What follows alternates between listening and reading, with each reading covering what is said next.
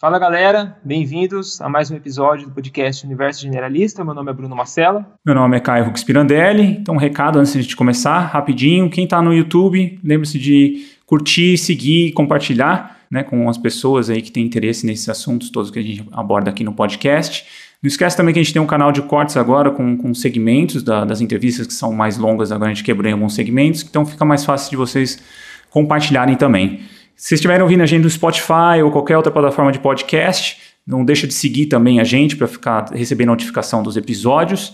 E lembrando que a gente tem um canal também, um, um, um apoia-se né, do, do, do, projeto, que é uma forma de você apoiar a gente financeiramente e você pode virar membro também e saber das entrevistas uh, antes do, de, delas saírem e saber antes da gente gravar, ter, ter, poder mandar pergunta também sobre os assuntos e tudo mais.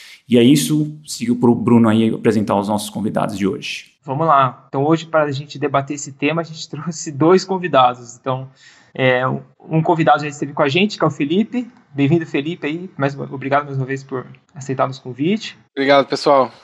E a, a nova convidada é a Sally Ramos Gomes. Obrigado também, Sally, por ter aceito o nosso convite e estar aqui com a gente. É Legal. Eu vou passar brevemente o currículo deles, daí a gente já começa a debater esse tema. O Felipe, ele já esteve aqui com a gente, né? Para quem não sabe, ele está no episódio 32, que a gente gravou sobre seleção sexual e escolhas de parceiro.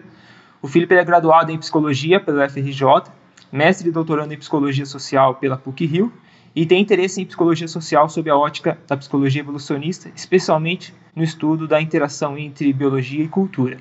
A Sally ela é psicóloga, graduada na Universidade de Sorbonne, com mestrado em Psicologia Social na Universidade de Paris 10, em 2011, e em Sociologia e Filosofia Política na Universidade de Paris 7, em 2017.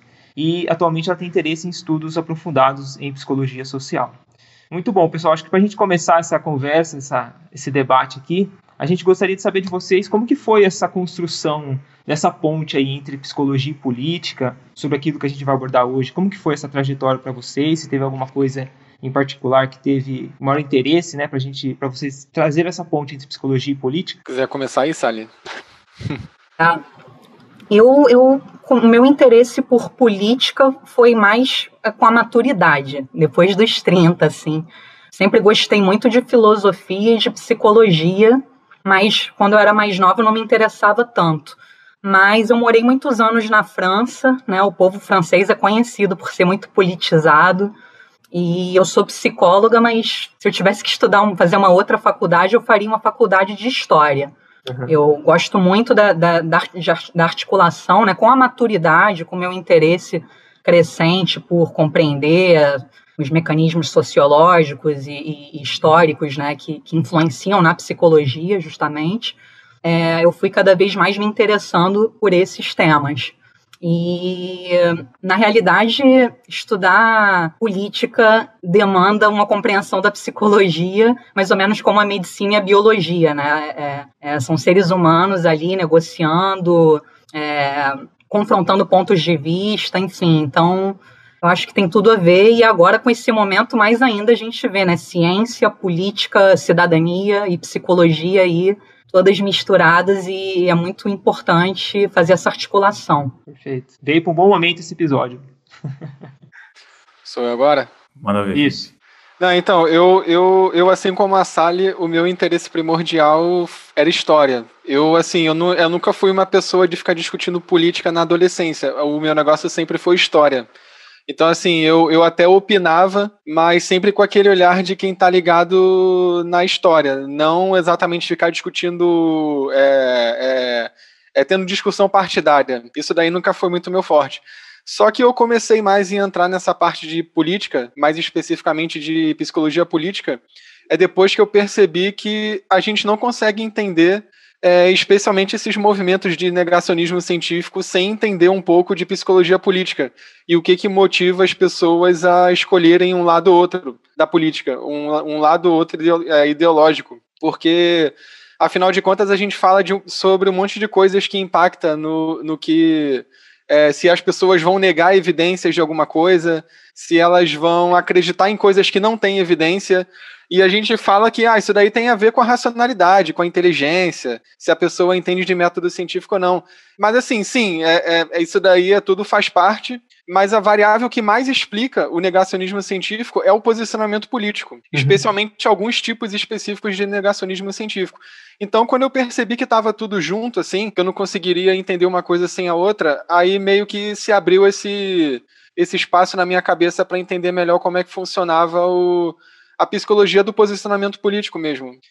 Legal. E, e aí a gente está falando de extremos políticos, né? Então, eu acho que a gente precisa, antes de tudo, quem são esses extremos, né? O que seria e o que, seria essa direita esquerda extrema é, para a população e para na, na, perspectiva da população ou da política e da perspectiva mais da psicologia? Se quiser falar, Sally, para a gente ir alternando. A gente percebe muito é, muitas vezes que a orientação ideológica é, é que, que alguns elementos psíquicos se repetem para os dois lados, né?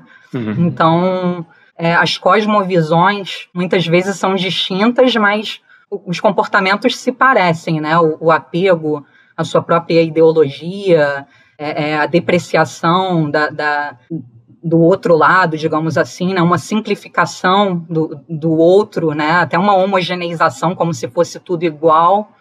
E, e no final das contas, tem vários mecanismos emocionais né? que, que que atuam com muita força e que depois é, é, busca-se explicações racionais para para corroborar aquilo que você defende, né, quando na realidade tem questões é, é, anteriores a isso, envolvendo é, sentimentos e, e, até um certo apego né, àquilo que se acredita. Então, é mais ou menos também como, como na religião, muitas vezes você vê é, crenças distintas, deuses distintos, mas no final das contas, os comportamentos, quando a gente está falando de extremismo, né, se, se os comportamentos se repetem, né, nessa nessa aí eu estou falando claro é, de uma maneira assim extrema né até caricatural mas nessa busca de, de se aniquilar o outro quer dizer nem tão caricatural assim uhum. porque a gente viu isso se repetir ao longo da história né estudando história estudando psicologia evolucionista estudando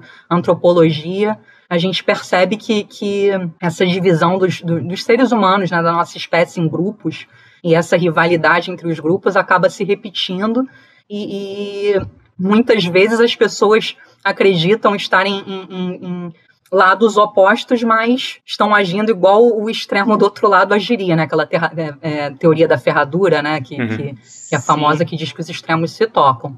Legal. Felipe, quer, quer complementar? É, eu ia falar isso ah, aí. Eu, que eu a... queria também. Desculpa, desculpa te interromper, Felipe. Eu estou pensando aqui na questão do dissenso e do consenso, né? Quanto, quanto, quanto mais você, já que a gente começou com essa questão do extremismo, é, é, a dificuldade em lidar com, com, com o dissenso, né? E a busca de uma homogeneidade de pensamento e, e o culto a um líder, né? Então a gente acaba percebendo isso muito, e aí a depreciação do outro, a exclusão do outro, né? E a gente percebe isso em todos os, os, os grupos ideológicos que são extremistas. Vai lá, Felipe. É, é, eu ia começar falando isso que a Sally falou agora mais pro final, antes dessa segunda fala dela, que é, é, é essa parte da natureza humana que tem a ver com tribalismo, né? A gente tem essa tendência de se juntar com quem pensa parecido e de Sim. se afastar de quem pensa mais diferente. Então a gente a gente é, forma grupos o tempo todo e a base do grupo é essa. E aí, ao longo da história, a gente vê que isso se repetiu, mas em contextos diferentes. A gente vê esses grupos se formando em situações de diferença religiosa, é, de diferença, sei lá, é, um país contra o outro, um reino contra o outro, uma tribo contra a outra. Em relação à política, não é diferente. A gente vê é, como se a gente estivesse falando assim: os mesmos, é, re, os mesmos recursos psicológicos que são recrutados para esses conflitos que eu falei, de religião contra religião, reino contra reino, tribo contra tribo, eles também são recrutados quando a gente está falando de conflito político. Uhum. Então, assim, é, a, a gente ativa é, todos os mecanismos que têm a ver com disputa grupal, com qualquer disputa grupal. A gente acha que o nosso lado é o herói da história e o outro é o vilão que tem que, tem que ser aniquilado. Às vezes não chega a querer aniquilar, mas de qualquer jeito a gente acha que está certo, o outro está errado é, a gente tem uma tendência a, a, a, defender as pessoas que concordam com a gente e ir contra a outra que é de outro grupo, por mais que às vezes o argumento da outra seja melhor do que o seu. As uhum. evidências também estão dizendo que o outro grupo está mais certo, mas assim, você não vai concordar. Porque a premissa da, da situação política é você fechar com o teu grupo, assim, você não é, é que nem máfia, sabe? Na, na máfia tu tem que fazer o que o, o que o Don Corleone quer, assim, senão você morre, senão Sim. você é aniquilado. Não, não existe espaço para dúvida quando você está fazendo parte de uma coalizão social. Uhum. O, se você der espaço para dúvida, você está sendo desleal. As pessoas, não, as pessoas do seu grupo não vão mais te aceitar. Uhum. E a gente vê isso na política o tempo todo. Agora, no, na política brasileira, é, eu acho que nos últimos dias, nos, nas últimas semanas, a gente viu isso bem claramente quando é, saiu aquele o resultado daquela nova avaliação dos processos lá do Lula, né? Que por causa de uma questão jurídica lá vai, é, é, é, basicamente vai ter que ser julgado tudo de novo. E aí os lulistas saíram do esgoto, os bolsonaristas saíram do esgoto. Não é Lula, não é Bolsonaro, não isso é PT, é não sei o quê. E você vê assim, cara, em, em nenhum momento a discussão é sobre quais os argumentos do Lula. Aí você discute. Quais os argumentos do outro lado? Aí você discute. Não, é assim, não, olha só, o meu político de estimação é o Lula. Não, o meu político de estimação é o Bolsonaro. E é que nem religião, né? Tu fala assim, não, eu sou islâmico, não, eu sou cristão. Uhum. É, é, ninguém tá preocupado em discutir argumento ali. Na política é exatamente. Então, assim, é, essa é uma perspectiva geral é, de como que se dá o, a interação dentro de um contexto político. Eu não sei se quando o Caio fez a pergunta, ele estava querendo mais que a gente caracterizasse também os dois lados, né? Direita e esquerda, assim. Eu acho, é, eu acho que, que, que acho que para começar legal, até para entender essa diferença da, da perspectiva da, da psicologia, né, quando olha para a política, qual é o que, que vocês enxergam quando vocês falam direita, esquerda, ou extrema direita ou esquerda, enfim, não precisa nem ser extremo, mas falar de esquerda e direita, e o que, que a, popula a população, ou até a, a, a, a, ciência política vê também, né? Eles, essa perspectiva, ela bate, ela não bate? Quais são os critérios que vocês, que vocês usam para entender política na sociedade de esquerda e direita. Né? Eu acho que isso para o público que está ouvindo talvez seja importante, pelo menos para mim, né? Quando eu, eu tive conhecimento dessas da forma da psicologia de estudar comportamento humano dentro de viés político foi algo muito muito interessante assim. Para mim mudou bastante a perspectiva que eu tinha sobre política que para mim era que nem né que nem vocês falaram que é uma coisa racional que eu escolho né o que eu, o melhor argumento né o melhor ideologia e eu racionalmente escolho o que eu quero, né? E fala assim, não, esse aqui faz mais sentido. Né? Então, é mais ou menos isso, seria a gente delinear mais ou menos o que é política para vocês, quando vocês falam de política direita esquerda, o que, que vocês, enquanto psicólogos, enxergam? Posso começar? Eu passo para Sally. Manda ver. então, na psicologia, assim, é, tem, tem alguns olhares que variam um pouco entre si, mas, mas aí eu vou começar enumerando os pontos básicos, que eu acho que todos eles concordariam. Quando a gente está falando de, de direita e esquerda na psicologia, a gente está falando sobre maneiras diferentes de pensar sobre uma dada situação, sobre predisposições diferentes para pensar sobre uma dada situação. Então, um dos pontos que diferencia muito basalmente assim a direita e a esquerda é que a direita ela é um tipo de pensamento que está voltado para a manutenção do status quo. Então, assim, você pode discordar do status quo, você pode propor reformas ao status quo, mas você não vai propor a mudança radical do status quo. Essa é a psicologia que caracteriza de maneira mais geral a direita. A uhum. esquerda é o contrário, né? A esquerda propõe mudanças mais fundamentais, mais radicais e em menor é, é, é, em menor escala de tempo. É aqui e agora, vamos fazer uma revolução e mudar tudo. A esquerda funciona assim geralmente.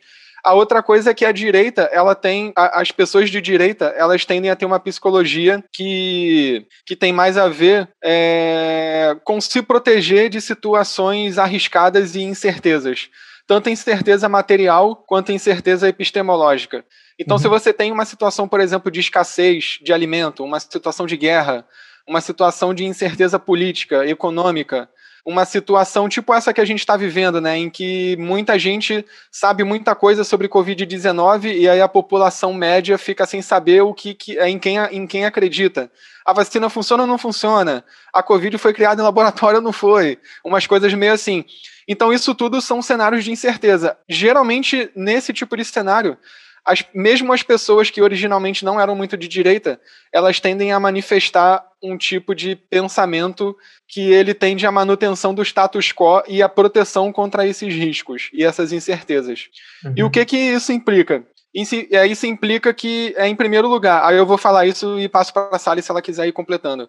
Mas, assim, uma, uma, uma coisa que é muito claramente diferente entre direita e esquerda é a adesão ao tradicionalismo. Você vê que geralmente as pessoas de direita elas são muito mais aderentes a tradições. É, é seja qual tradição for, a gente pode estar falando de cristianismo, de alguma política, é, de algum tipo de política, algum partido, alguma coisa assim. Então, quem é de direita vai, vai defender esse tipo de coisa. Então, assim, a, a pessoa de direita, muito, muito tipicamente, vamos pegar aqui o caso, é, sei lá, dos americanos, em que a maior parte da direita é cristã. É, eles, eles vão ouvir muito mais uma. É, por exemplo, a, os religiosos americanos, que são a maioria de direita, agora nessa situação que a gente está vivendo eles vão tender a respeitar muito mais a opinião de um, uma autoridade religiosa do que a opinião de um cientista sobre a Covid-19, sobre o que as pessoas devem fazer diante da pandemia. Por quê? Porque para eles a tradição é que é a fonte de conhecimento e é a uhum. fonte de virtude moral. Quem é da direita geralmente presta muita atenção nesse tipo de coisa. A esquerda, ela primeiro, ela tende a não ser muito tradicionalista, até por essa questão de estar tá rompendo com o status quo. Então, se você quer romper com o status quo o tempo todo, você não é mais tradicionalista que a tradição é aquela sabedoria acumulada ao longo de gerações, né? Se você quer a revolução, você quer romper com isso. É...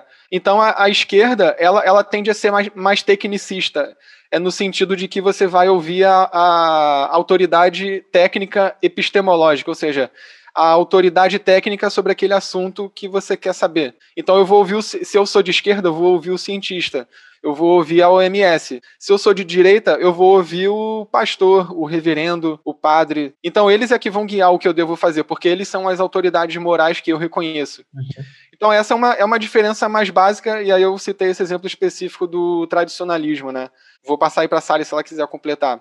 Bastante coisa para se falar, né? Sempre, sempre vai ter é, é, é. é, essa tensão entre, entre busca de liberdade e busca de coesão social, né? É, é, as pessoas de, de esquerda normalmente endossam é, com mais facilidade os valores ligados à igualdade. Né?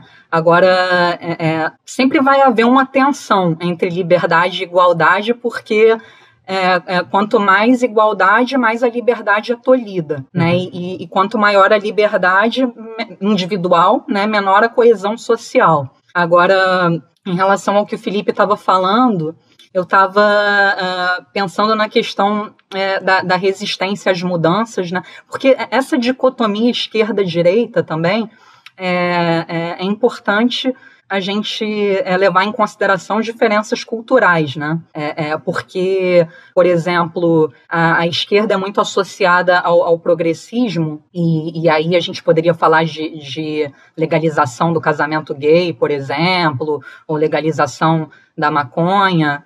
Mas, por outro lado, certos países de esquerda é, é, é cometeram crimes contra homossexuais, enfim, e, e, e eram autoritários, né, ditaduras, é, é, enfim.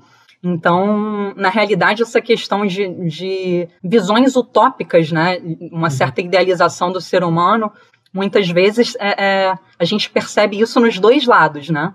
Mas a gente também percebe, eu até vou, vou ser um pouco, fazer um comentário um pouco é, provocativo, não sei se existe essa palavra, ou provocador, mas é, é, sempre é uma, uma, uma, discrepância né, entre aquilo que a gente prega e aquilo que a gente faz, de fato. Né? Então, muitas pessoas de esquerda é, é, é pregam certas coisas e, no entanto, no seu cotidiano elas não se comportam é, de uma maneira coerente com aquilo que elas pregam, e a mesma coisa com as pessoas de direita tradicionalistas, é, a favor da família, por exemplo, é, cristãs e, e, e, no seu cotidiano elas se comportam. Então, como psicólogo, eu tenho uma tendência maior a observar essas contradições, eu diria, né? Porque muitas vezes a pessoa se, se define de uma maneira, sou de esquerda, sou cristã, sou católica, mas você percebe que, que aquilo é, tem mais a ver, às vezes, até com uma questão estética, é, é, de rótulo identitário para se valorizar, Claro que também é uma questão social, né? Frequentar cultos, por exemplo, ou em que família você, você cresceu, é, qual é o seu grupo social, é, a quem você se, se diz leal, digamos assim. Mas, por outro lado, a gente vê contradição para todos os lados, né? Então, muitas vezes, essa dicotomia é, é, é, é simplista e eu não sei nem se eu estou respondendo a pergunta, mas, enfim, são reflexões que hum. estão vindo. É, é, simplista e às vezes a gente percebe muita hipocrisia também dos dois lados, né? E, e eu não estou tomando partido aqui, muito pelo contrário, como psicóloga eu percebo que, que é, esses comportamentos de discrepância entre o que se prega e o que se faz estão presentes para todos os lados. Isso não quer dizer que não haja é, é, é valores é, que sejam importantes né, no, no, no, processo civilizatório, por exemplo, a democracia, por exemplo, o debate, a ciência, mas, mas, enfim, acho que o Felipe quer falar. Quer falar, Felipe? Não, é porque no, no início da tua fala você tocou no assunto que eu acho muito interessante, inclusive é, é, inclusive é um assunto que eu queria ter mais tempo de estudar e eu não tenho conseguido, mas assim, é, no início você falou sobre o progressismo e a esquerda, né? Você falou que a esquerda é mais progressista. Esse, é, é esse assunto é muito interessante porque Depende ao longo da história. Onde. Só, só para. É, é, Não, a gente é, tem que fazer sempre esse parênteses, porque, por exemplo, se a gente é. for falar de União Soviética, de Europa do Leste, enfim, uhum. se a gente for analisar é, governos de esquerda comunistas que, que eram extremamente. Uh, enfim, a, a, gente vê aí ao longo da história fuzilamentos e, e, e crimes bárbaros, né? Enfim, mas vai lá. É, então, são, são duas coisas que eu queria falar. A primeira delas é que, para completar o que a Sally estava falando, quando, quando a gente fala na psicologia, mais na psicologia, assim, é, é e, e, aí eu estou falando como psicólogo porque eu não sei muito bem como que cientista político pensa sobre isso. Mas na psicologia política, é, a gente, quando fala de direita e esquerda, a gente está falando sobre posturas comportamentais diante de determinados contextos. Por isso que eu, quando eu comecei a falar, eu falei assim, não, ó, é a, a, a direita ela propõe é, a constância do status quo, ela propõe a defesa do status quo. Uhum. A, a, esquerda é o contrário. Então, assim, isso, isso leva a gente a pensar em umas coisas bem interessantes que tem a ver com o que a Sari estava falando. Por exemplo, hoje em dia, no leste europeu, os posicionamentos políticos que eles consideram direita não, não são os posicionamentos políticos que a gente acha que é direita. Porque quem é direita no leste europeu hoje em dia são, são os neo-stalinistas, que querem, um retorno, que querem um retorno da União Soviética e de um líder forte como Stalin. Ou seja, quem é de direita lá hoje em dia propõe uma visão que aqui no Brasil a gente fala, pô, a esquerda, pô, é comunismo, a esquerda. Lá no leste europeu é o contrário.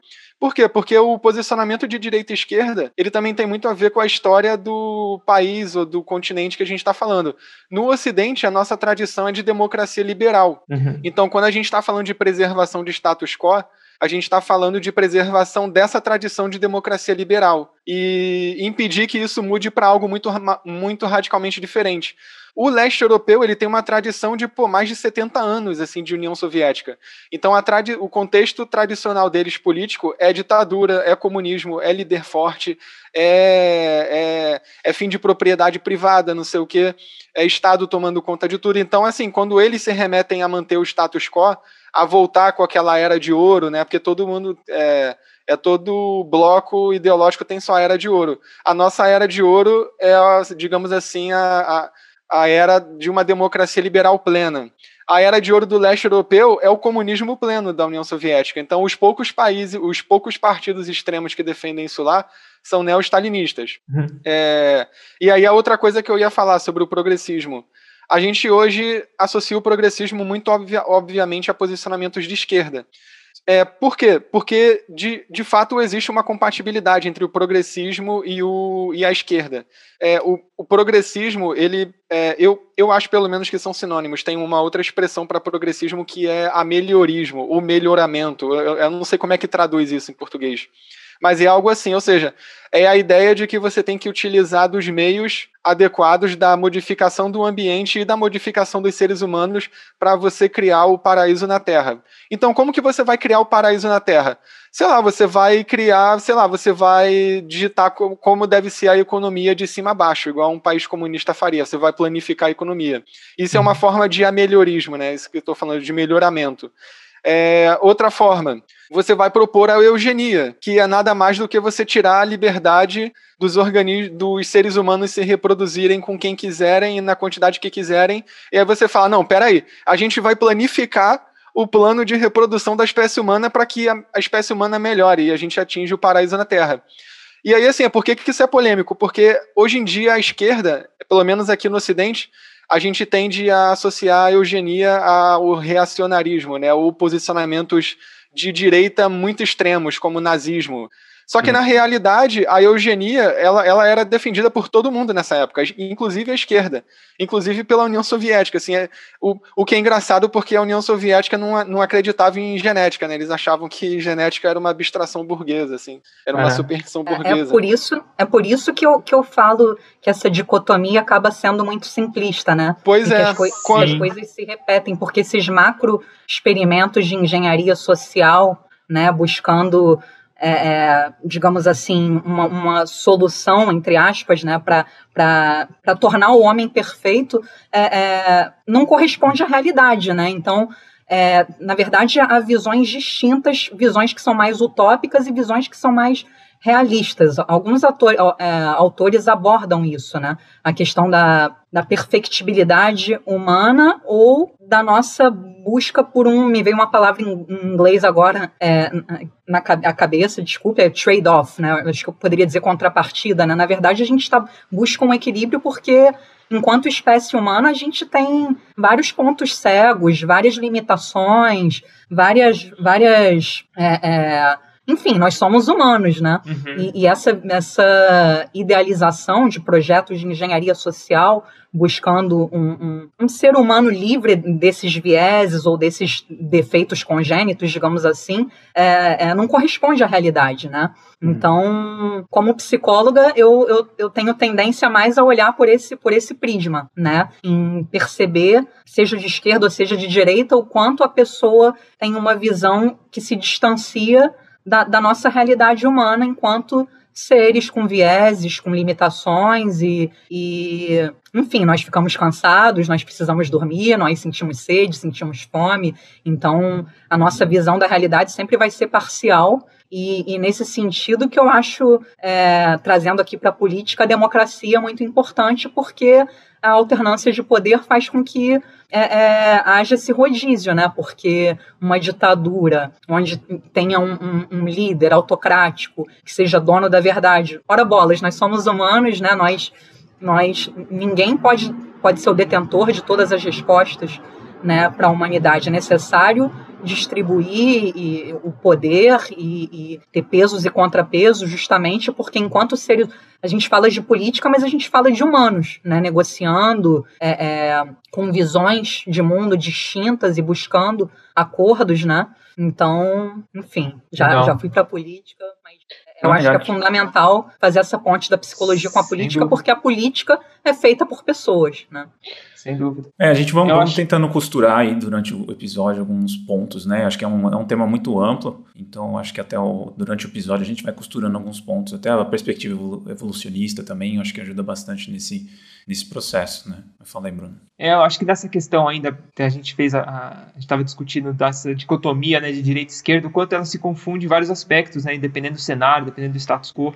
E vocês acham que, pelo menos para mim e para o Caio, a gente já discutiu isso, dessa questão do, da rede social, vocês acham que ela confundiu um pouquinho mais? Porque como se fosse como se criasse microbolhas em situações específicas em que você fica meio até confuso de entender se o posicionamento é mais de direita ou de esquerda. Eu tenho um, um, relato, por exemplo, pessoal que eu encontrei esses dias um colega, um colega não conhecido no mercado, e ele tipo, se posicionando totalmente contra ao lockdown e tudo mais, e era um cara totalmente dedicado a uma pegada mais esquerda, vamos dizer assim, né? E meio que confunde isso, né? Não sei se é o grupo dele, que ele está é, mais presente agora, ou se ele quer garantir o emprego dele, então... É, o que, que, vocês acham disso? Será que a rede social ela dá também um, um ar de, de confusão na, nessa dicotomia entre direita e esquerda? Olha, eu acho que não, não é exatamente confusão. Eu, eu acho que na realidade a rede social ela permite que semelhantes se encontrem mais facilmente. Então, assim, é, é por isso que atualmente a gente vê tanto movimento estranho de direita e de esquerda, tantas ideias estranhas que a gente uhum. não tinha ouvido falar antes. Porque, assim, se você pensar eram, eram, eram grupos que se reuniam, sei lá, no fundo do quintal de alguém, sabe? Não era um grupo que tinha voz para fazer sua opinião ser discutida a âmbito nacional. Então você tem essa galera com as redes sociais, com o WhatsApp, que você manda corrente, chega a milhão de pessoas, pô, você tem um potencial incrível ali de fazer muita coisa interessante, mas de fazer muita besteira, de espalhar muita ideia falsa, muita ideia errada. Eu acho que foi isso que aconteceu. E isso não é só nem na política. A gente vê isso em relação a, por exemplo, o fenômeno do, do negacionismo científico, né? Ou, ou, de crença em coisas que não têm evidência vazando. As redes sociais ajudaram muito. Você vê pessoas, sei lá, é, antigamente, por exemplo, é, a, a negação de que o homem foi à Lua. Uhum. Cara, é, tem, tem, tem algumas pessoas que acreditam nisso até hoje, mas são redutos, assim. Com a rede social, você criou é, a, a chance de, desse pessoal que acredita em coisas parecidas jogarem isso no Twitter, por exemplo. E aí, sei lá, é alguém que só tem contato com a opinião oficial, agora vai ter contato também na timeline ali na hora com uma opinião que é um fato alternativo, né? Entre aspas, estou fazendo aqui. Então é o fato alternativo ele surge assim, você dá voz para um grupo que seria muito minoritário e isso gera o efeito de que na realidade aquele fato ali realmente é um fato alternativo assim. Tem um debate rolando, pô, será que o homem realmente foi à lua? As pessoas perdem a noção de que isso é uma teoria conspiratória. Porque, afinal de contas, estão falando disso ali na esquina. Como é que é uma teoria conspiratória, sabe? Sim. Mas acho que o engajamento ao grupo, ele fica fraco na rede social. Concorda, Felipe? Engajamento. Eu... A tendência é ser maior se você tem um contato com a pessoa. Acredito eu, né? Então, sei lá, se você vai acreditar realmente numa corrente assim, talvez faça mais sentido se você estiver presente com esse grupo. Sei lá, você vai numa igreja, num, num culto, num encontro, ah, e as pessoas escutem isso. Eu acho que você só vê numa rede social. Acho que existe a tendência, mas talvez ela não seja tão forte quando, quanto no, no presencial. Ou não? É, então, mas é, é, é porque aí depende de com que você está comparando. Se você compara a força de influência do que você vê na rede social com a força de influência do que você ouve na igreja, por exemplo, ou na escola, ou no trabalho, a força da, do grupo presencial é maior. Mas isso não significa que, especialmente em cenários de incerteza e caos, isso não significa que a, a, o, a influência mais fraca comparativamente da rede social não seja capaz de causar um estrago. Aí Sim. que tá. A comparação, na comparação, uma é mais forte que a outra, mas mesmo essa que é mais fraquinha, no atual contexto que a gente está vivendo, pode causar um estrago. Uhum. Eu, eu acho que, que assim, nós somos seres sociais, né? Nada substitui o encontro né, é, é, pessoalmente. Só que as redes sociais têm um poder assim gigantesco como indústria da desinformação mesmo. E, e a gente percebe também isso que o Felipe falou, né, é, é, de ser um facilitador para as pessoas se reunirem. Hoje em dia está muito mais fácil.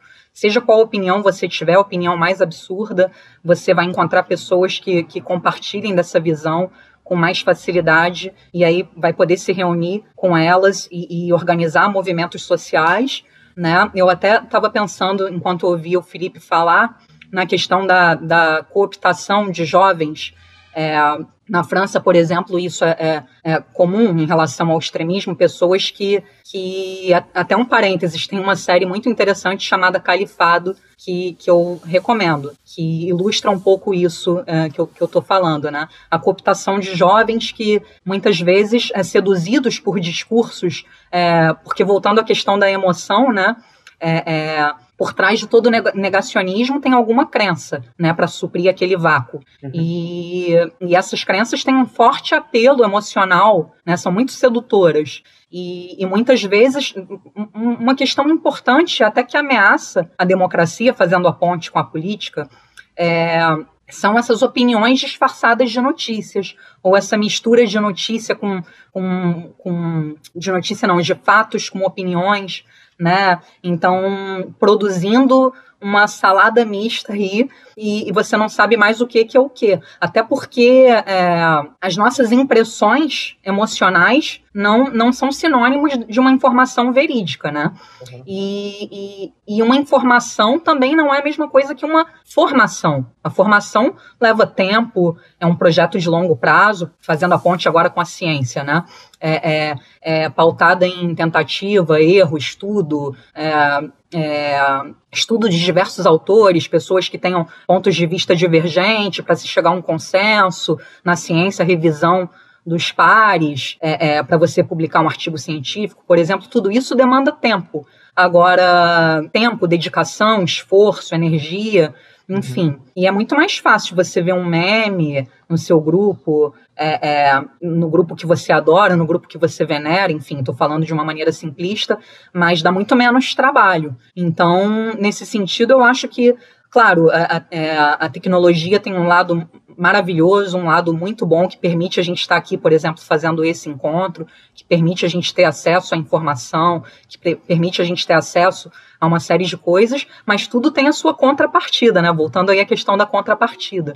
Então, é, da mesma forma que a gente tem acesso à informação, a gente tem acesso à desinformação. Da mesma forma que a gente tem acesso a encontrar pessoas que tenham interesses é, é, parecidos com os nossos para poder estudar e falar de ciências, de política, os extremistas também vão se encontrar e podem organizar, por exemplo, é, é a invasão do Capitólio. Né? Então, é, eu, eu, vejo as redes sociais muitas vezes como uma, uma grande indústria de desinformação né, que permite uma potencialização de fenômenos que é claro que já existiam, né? É, é, é, é, não é de agora, mas que faz com que a viralização seja muito mais rápida, né? Que, que as coisas ganham uma dimensão, uma proporção é, muito maior em um espaço de tempo muito mais curto. Uhum, sim. E, e, até entrando, enfim, eu, eu tava lendo, né? Tô lendo ainda alguns materiais sobre, sobre isso, né? Sobre desinformação e tudo mais, mas tem algumas tem alguns estudos que estão apontando que, assim, né, tem uma. A proporção talvez não seja tão grande. Acho que a lógica, mais ou menos, do, dos autores era que, que você tem um, um, grupo de pessoas que, que são atraídas para esse tipo de desinformação, mas ela não chega a expandir para um nível muito alarmante, que é sempre um número de pessoas. Então, tipo assim, fake news é passado, é um percentual muito pequeno da, da população, mas que é muito ativo em rede social. Então tem um, alguns fenômenos que a gente pode estar sendo, tipo, tem um viés de tipo, olha, parece que é um grupo imenso e na verdade é 1% que é responsável por 25% das publicações de fake news. Então tem algumas, mas enfim, são coisas que eu estou estudando, a gente quer estar trazer para o podcast em, em breve. Uma, questão, assim, acho que até para a gente entrar mais nessa questão de negacionismo, racionalidade e tudo mais, e dos, do, do, de direita e esquerda, é, eu acho que é responder a seguinte pergunta, né? a pessoa, as pessoas elas escolhem o, a, filia, a, a, filiação política delas ou a filiação política escolhe elas. Né? Então, entende o que eu estou dizendo? Assim, elas realmente, porque a gente tem, a gente tem essa ilusão de estar tá optando e, e realmente é, é, essa, do livre-arbítrio. É, o livre-arbítrio, mas a gente sabe, né, se a gente olhar para a parte mais evolucionista do comportamento humano, que isso não tem um certo limite, ou enfim, tem até debate se realmente isso existe, né? Se, se o livre-arbítrio existe. Mas a questão é, as pessoas escolhem racionalmente ou simplesmente elas, uh, ou simplesmente a ideologia, na verdade, que escolhem elas. Por afinidade, elas sentem afinidade por algo, elas não raciocinam. Até a gente, para a gente entrar nessas inconsistências, né? Do que geram o negacionismo da esquerda e da direita. Então, vocês como estudiosos da, da área, vocês diriam que as pessoas escolhem ou a ideologia escolhe elas? É, então, no eu, momento eu... eu diria, no primeiro momento, depois o Felipe até vai falar melhor do que eu, eu acho, mas eu diria que, que não. É, é que eu particularmente, mas aí vai entrar num debate filosófico que talvez seja uma digressão, então, mas o livre-arbítrio a gente não escolhe o cérebro que a gente tem, a gente não escolhe a família onde a gente nasceu, a gente não escolhe a classe social, as oportunidades. Agora, claro, a gente tem uma, uma liberdade, é, é, é como se fosse assim: você, você vai jogar futebol, você ali pode fazer a jogada, você tem a liberdade de fazer as jogadas mas você nasceu com um determinado talento, né? Uhum. É, é, então você não vai conseguir fazer a jogada do Neymar se você não tem o talento dele, né? Então, agora, claro que você pode desenvol desenvolver, inclusive desenvolver essa questão da, da, da abertura, é, do, do, do, diálogo com o contraditório, e, e, e, enfim, eu acredito fortemente na educação como uma ferramenta de transformação social e, e, de transformação pessoal, inclusive. Então, eu não estou querendo aqui ser determinista simplista de modo algum. Mas, em primeiro lugar, a gente nasce numa determinada família que a gente não escolheu, e isso influencia bastante é, muitas das nossas visões, né? Então, isso já seria um, um primeiro ponto. Inclusive, até por questões uh, uh, evolutivas e, e, trazendo também para evolutiva quando a gente fala da espécie, mas trazendo para a nossa própria vivência é, é, da, na perspectiva da psicologia do desenvolvimento. Quando a gente nasce numa família, a gente tem um pai uma mãe, é, nem todo mundo tem, né? Mas, mas enfim, é, pessoas. Em geral, tem, né?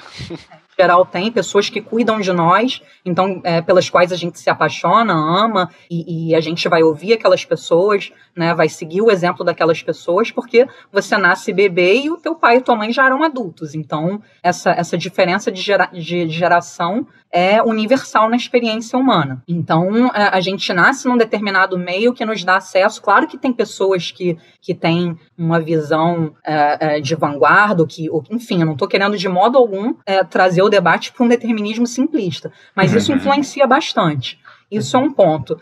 É, também tem a questão é, da, da, personalidade, do temperamento, né? Por exemplo, o conservadorismo está ligado a uma, a uma é, dificuldade maior em, em, tolerar ambiguidade, por exemplo, é, é, em lidar com a incerteza. Então, tem variáveis de personalidade, pessoas que são mais abertas a novas experiências do que outras, pessoas que são mais abertas a, a, a, estímulos ambíguos do que outras que se sentem mais ameaçadas. Enfim, tem uma série de variáveis de personalidade que, que, que interferem no modo como você sente e percebe o mundo. Né? Então, nesse sentido, você não escolhe propriamente. Né? Felipe, quer complementar aí? É, eu concordo. Eu, eu responderia essa pergunta do Caio com uma pergunta pro, pro, pro público, que é assim, pô, imagina um torcedor do Flamengo, ele, ele escolheu tor torcer pro Flamengo por algum motivo ele teve maior afinidade, ou ele escolheu porque ele vem de uma família de flamenguistas, ou porque, sei lá, é, o primeiro time com o qual ele teve contato foi o Flamengo. Sei lá, as, as pessoas não fazem uma planilha, uma planilha no Excel e vão enumerando prós e contras e o time que tiver mais o, o saldo mais positivo você escolhe. Não é assim, né? Com política é mais ou menos a mesma coisa. A gente não escolhe o partido, a ideologia com base em raciocínio frio, assim. A gente a gente escolhe com base em intuição mesmo. Escolha política é basicamente intuição. É, e isso explica aquela coisa que eu estava falando no início, né? Como é um tipo de tomada de decisão muito intuitiva, quando você vai avaliar, por exemplo, a, a proposta econômica do, do presidente, do candidato X e Y, que são de partidos diferentes.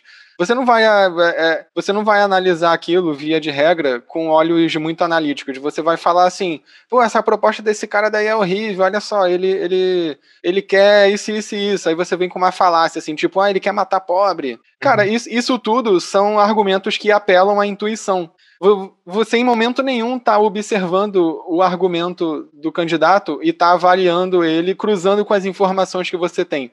Você está vindo com a. Com julgamento. Eu acho, é, o nome disso eu acho que é até a fa falácia da ladeira escorregadia, eu acho, né? Que a pessoa fala um negócio, aí você começa a vir com as consequências do que a pessoa está falando, só que são consequências totalmente especuladas, assim. Pô, você está falando que a economia tem que ser assim assado. Isso significa que você vai financiar não sei o que lá e, e vai matar não sei quem, e não sei quem vai passar fome. Ah, olha isso, nazista. Aí pronto, termina assim.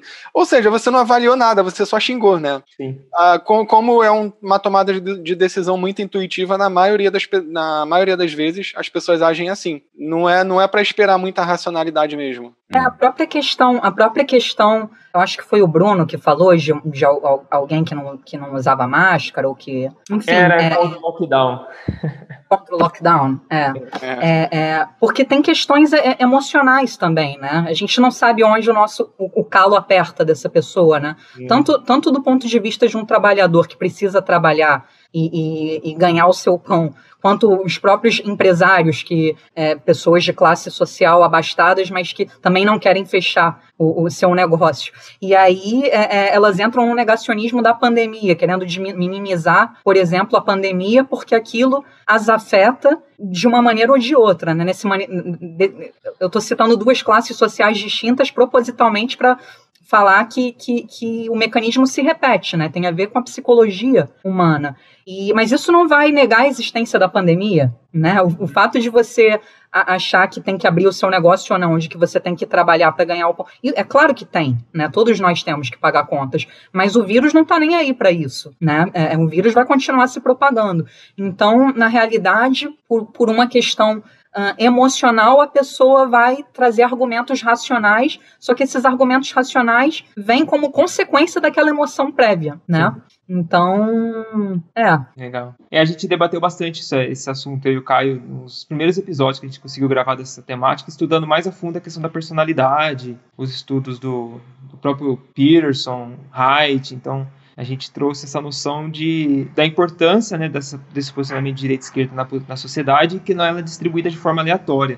Então existe realmente um, uma influência aí é, mais biológica para essa distribuição e que normalmente a gente não consegue controlar em, tanto assim como a gente pensa que controla né, os nossos posicionamentos. E para a gente já entrar no assunto principal da, dessa, dessa, dessa conversa, que é essa relação do negacionismo e as, os extremos políticos, Vamos começar com a direita e depois a gente pode ir para a esquerda em relação a quais os principais pontos de acordo com a história, de acordo com as evidências, do negacionismo relacionados ao posicionamento das pessoas mais de direita. O que, que elas né, entendem é, como uma visão, eles negam evidências por conta de um posicionamento mais da sua, do seu posicionamento político e até correlacionando com alguns aspectos de personalidade, se vocês quiserem trazer alguns posicionamentos da psicologia também. É, então, tem uns exemplos bem, bem populares, mas que as pessoas quase nunca pensam por que, que esse é um negacionismo típico da direita, né? É, um deles é o negacionismo da influência humana no aquecimento global. E aí você pensa assim, é, esse, esse é um negacionismo bem típico da direita, assim, é de, desde a sua origem ele é um negacionismo típico da direita. O que não é o caso, por exemplo, de outros, como o negacionismo antivacina. Na, na origem ele não é um negacionismo de direita, apesar de hoje ser predominantemente de direita é, a negação do aquecimento global pela direita, do aquecimento global não, da influência humana no aquecimento global pela direita, ela tem a ver com as consequências de você aceitar que existe essa influência humana. Uma das consequências é você permitir que o Estado regule a emissão de gases poluentes. Não, não tem, é, é, aparentemente, não tem outra, outra saída, se você concorda que existe uma influência boa da ação humana nisso. E como a direita, é, em peso, ela é bastante defensora do livre mercado, a direita nunca acha legal qualquer coisa que requeira a influência, a, a influência estatal, né, a regulação estatal. Então uhum. eles, então assim, no lugar deles considerarem as evidências e falarem assim, ah, ok, então, então nesse caso a gente não tem o que fazer, vamos regular. Não, eles, eles, eles preferem negar as evidências e falar, não, então essa ideia de que existe influência humana no aquecimento global é mentira, é, e aí vem as teorias conspiratórias, né? É mentira porque é um plano, sei lá, da China para diminuir o, o progresso econômico do Ocidente. É um plano, sei lá, dos governos de esquerda por causa disso e disso e disso. E assim vai. Tanto que, se eu não me engano, a os ataques mais ferrenhos a essa influência humana sobre o aquecimento global vieram no governo do Reagan, que era foi o governo ali da mesma época da Thatcher na Inglaterra, que eram governos bastante liberais assim na economia. Então você vê um, é, os governos mais liberais na economia foram os que deram suporte ao surgimento desses fatos alternativos. E nessa época já tinha essa história de fatos alternativos, porque foi o governo que, que subsidiou a, o governo e as empresas, algumas empresas também, que subsidiaram algumas, alguma, é, é, é, é equipes de cientistas para refutar a ideia da influência humana. Então, assim, não é assim, pô, vamos fazer uma outra equipe para ver o que, que eles falam. Não, é assim, vamos chamar os cientistas que discordam para eles mostrarem que está errado. Cara, isso, isso não é o procedimento tra tradicional da ciência. É, isso, isso, é um procedimento natural de um advogado, né? Você chama o advogado para defender o cliente. Exato. É, então, isso é pesquisa advocatícia. É, então, esse é um exemplo. Tem o exemplo da, do negacionismo antivacina, que ele, durante bastante tempo, foi um negacionismo de esquerda. Inclusive, hoje em dia, um dos proeminentes antivacina nos Estados Unidos se eu não me engano, ele é sobrinho do Kennedy. Ele, é, ele, é, ele é filho do Robert Kennedy, que é um. Tem até um documentário na Netflix sobre ele. Ele era um senador que também foi assassinado. É, acho que no Texas. O filho dele é um dos líderes do movimento antivacina hoje. A família Kennedy, eu acho que era antivacina na época. E eles são de esquerda. Uhum. O Kennedy, ele era um candidato de esquerda. É, aí você se pergunta assim, pô, mas eu consigo pensar mais ou menos porque que aqui a. É, assim, em, em geral, a, a, direita, hoje em dia, né? A, a direita é anti-vacina em geral porque a vacina é você inserir uma coisa estranha no seu organismo. E a esquerda, a direita, é, as, as, pessoas de direita, elas são muito é, precavidas em relação a riscos, né? Eu falei isso no início. Então, assim, se, se, se você olha a vacina por esse lado, é uma coisa arriscada, né? Você está inserindo um negócio estranho no teu organismo. Para uma pessoa que pensa assim, é um risco. Uhum. É... Tá, mas aí, pô, é, é, é, o que, que a esquerda tem a ver com isso, né? Então, o lance da esquerda é outro. O lance da esquerda é a. É a. É a, é a, é a falácia. Indústria não, farmacêutica, né? É o, né? Também, mas, mas a esquerda tem um viés que é o viés de que o que é natural é bom. Então, é, é por isso que a esquerda em peso é contra alimento geneticamente modificado, é por isso que a esquerda é contra esse tipo de coisa. Porque a esquerda é contra coisas que não são naturais. E, pô, e, e, e vacina não é natural, né? A vacina é um negócio feito em laboratório, é um negócio que funciona, faz bem, não sei o que lá, mas não é natural, é artificial, é criado em laboratório. Então a esquerda fica assim, meu Deus, é pelo menos na época, né? Na época, é. Na eu época, tive primeiro, é, hoje é, dia transitou já. As pessoas que eu conheci, né, primeiras pessoas que eu conheci anti-vacina eram todas da esquerda, assim, bem a galera da permacultura, né, que da, quê? da permacultura, do, do, universo de esquerda de permacultura, agroecologia, essas paradas. Ah, é, exatamente. Então, Tem muita essa gente desse meio que defende até hoje que vacina causa autismo. É, exato. Então, a primeira, mas isso faz anos, né, que a primeira vez que eu tive contato com, com as pessoas era sempre isso, mães que não vacinavam os filhos, eu falava, cara, não vacina. É, porque o corpo, enfim, é natural, tudo é natural e, e a justificativa partia mais ou menos daí. Né? Então, agora que eu vejo mais fenômeno chegando mais para a direita por outros motivos. Né? Eu, eu acho Falar, é, eu pensei agora também em outra provocação, em é, não tomar uma anestesia se você for arrancar o dente, então, para fazer as coisas Porque de uma não é maneira natural, né? então, Tem um Eu tomo um chá, também. então. É, pois Tomo é. um chá.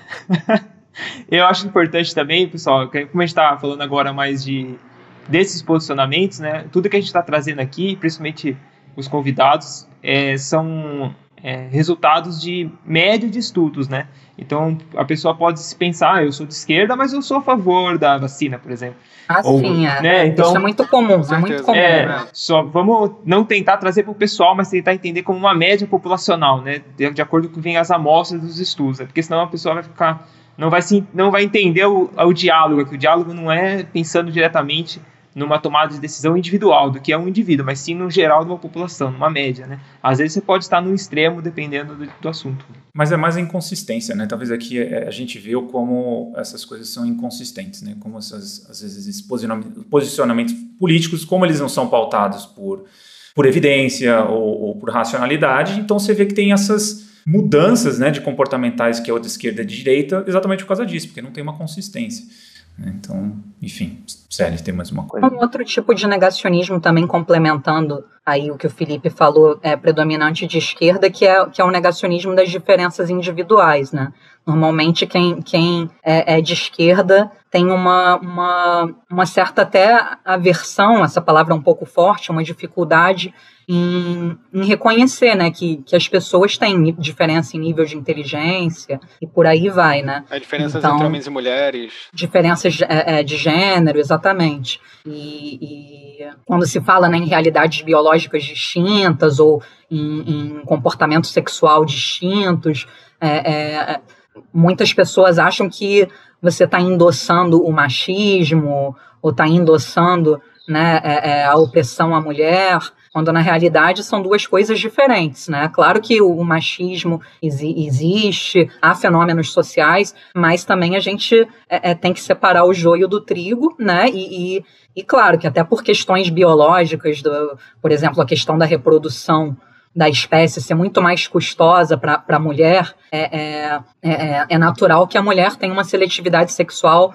diferente da do homem, por exemplo. Né? Então, de um modo geral, é, tem até um, um, um construto, né? o Felipe, é, o- é igualitarismo cósmico, né? as pessoas têm uma tendência, é, é, as pessoas variam né, é, é, na pontuação nesse construto e, e pessoas que têm uma pontuação elevada têm uma, uma, uma dificuldade maior a admitir essas ah, diferenças, né, entre nós.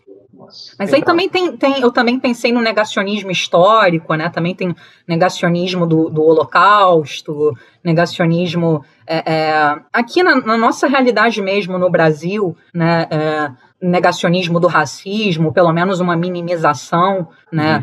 De, de certas, é, de certos fenômenos bem fortes na, na, na nossa realidade social. Então, é negacionismo científico, histórico, sociológico, enfim. E, e vocês acham também que, por exemplo, o assunto evolução, né, do negacionismo, a gente entende, me parece, né, que a, a direita ela nega um pouco mais a evolução muito por conta da questão religiosa, né, do, do apelo religioso e tudo mais. E parece que para a esquerda a evolução só ocorreu da cabeça para baixo, né? Então, quando a gente fala de comportamento humano, parece que ah, o contexto evolutivo não faz tanto sentido para as pessoas que têm esse tipo de posicionamento. Acho que a evolução talvez também está nessa dicotomia desses dois pontos. Né? Sim, é, exatamente. Tem, tem até um estudo, é, não é um estudo muito antigo, o, o autor ele investigou exatamente o quanto que pessoas de direita e esquerda aceitam frases sobre evolução é, de diferentes coisas e diferentes espécies. Aí, é, é, é, em geral, os resultados eles foram previsíveis, né? Ou seja, quem é de direita aceitava menos evolução como um todo, mas mais aceitava que existiam diferenças entre homens e mulheres.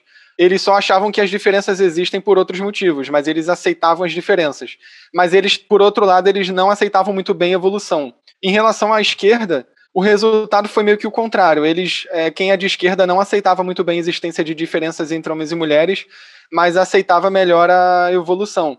E aí, se eu não me engano, foi nesse mesmo estudo que eles tinham uma, uma parte lá do experimento que era explicitamente uma frase dizendo que as diferenças entre homens e mulheres são causadas pela evolução, ou pelo menos parcialmente causadas pela evolução.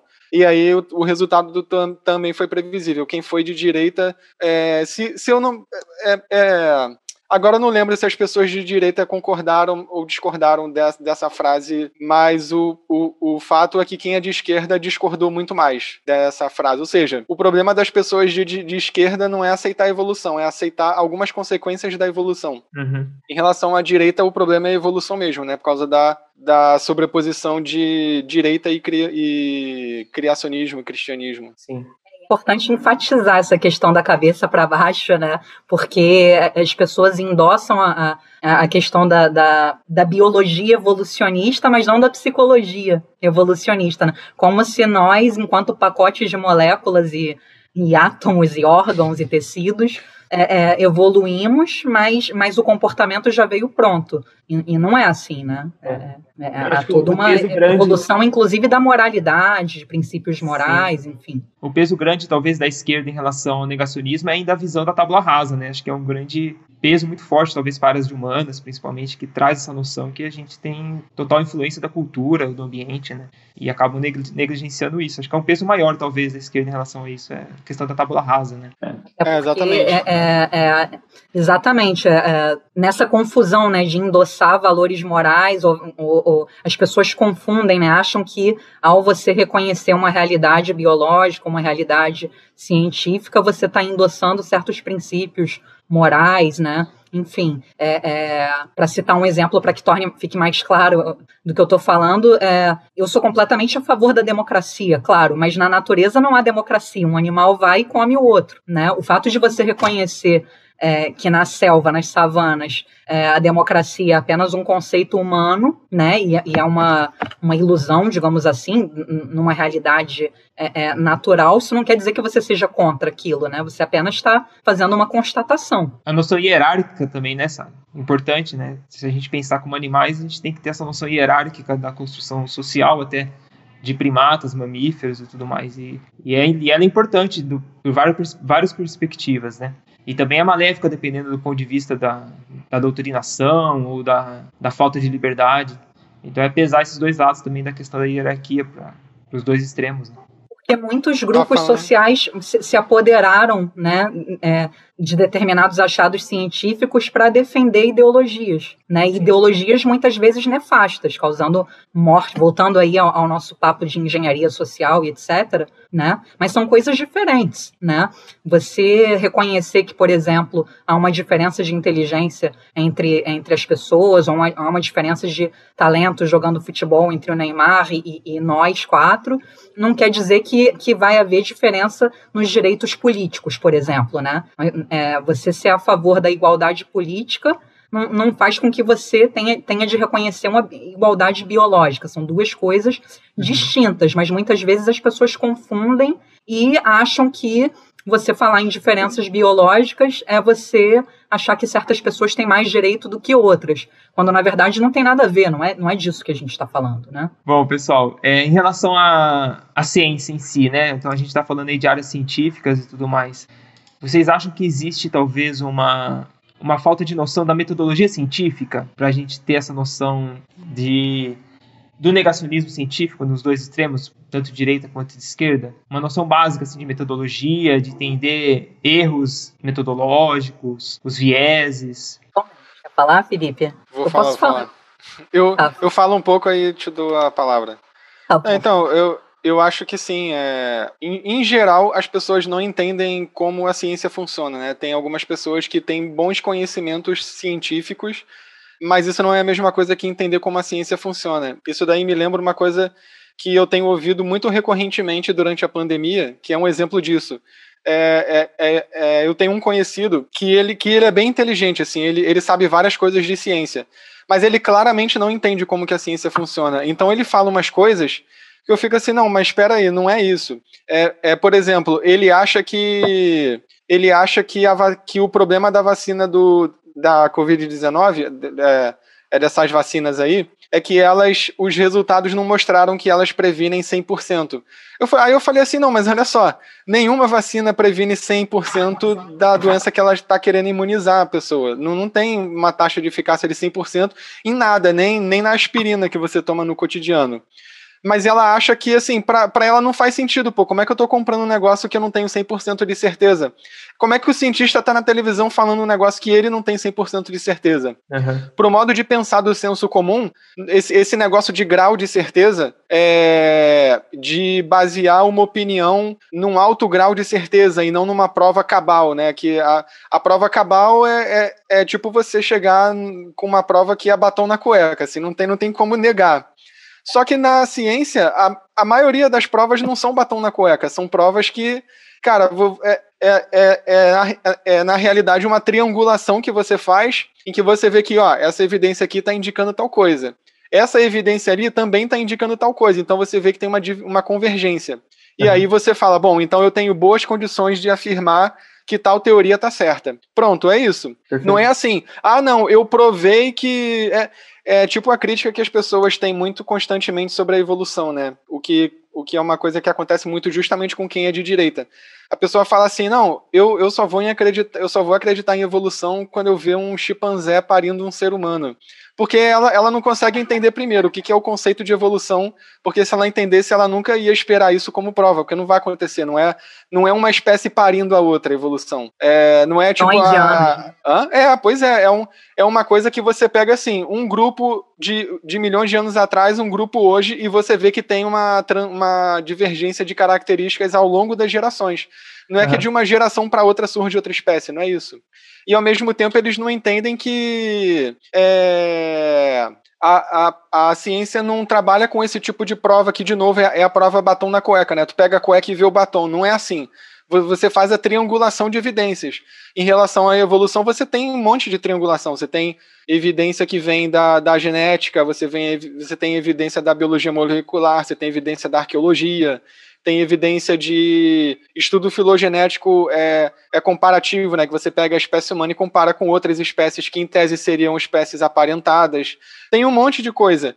E aí eles pegam tudo isso, quem, quem geralmente não entende como a ciência funciona, pega tudo isso e fala: pô, mas isso não está provando nada. Eu, eu quero uma prova que é assim: o cara colocou umas, substância, umas substâncias no tubo de ensaio, aí sai, puf, uma nuvenzinha com a resposta escrita, assim. Não é assim que a ciência funciona.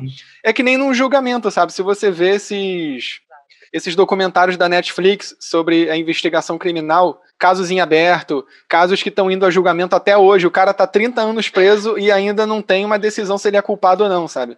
É, cara, a, a, ciência é exatamente assim. Você não tem prova cabal quase nunca.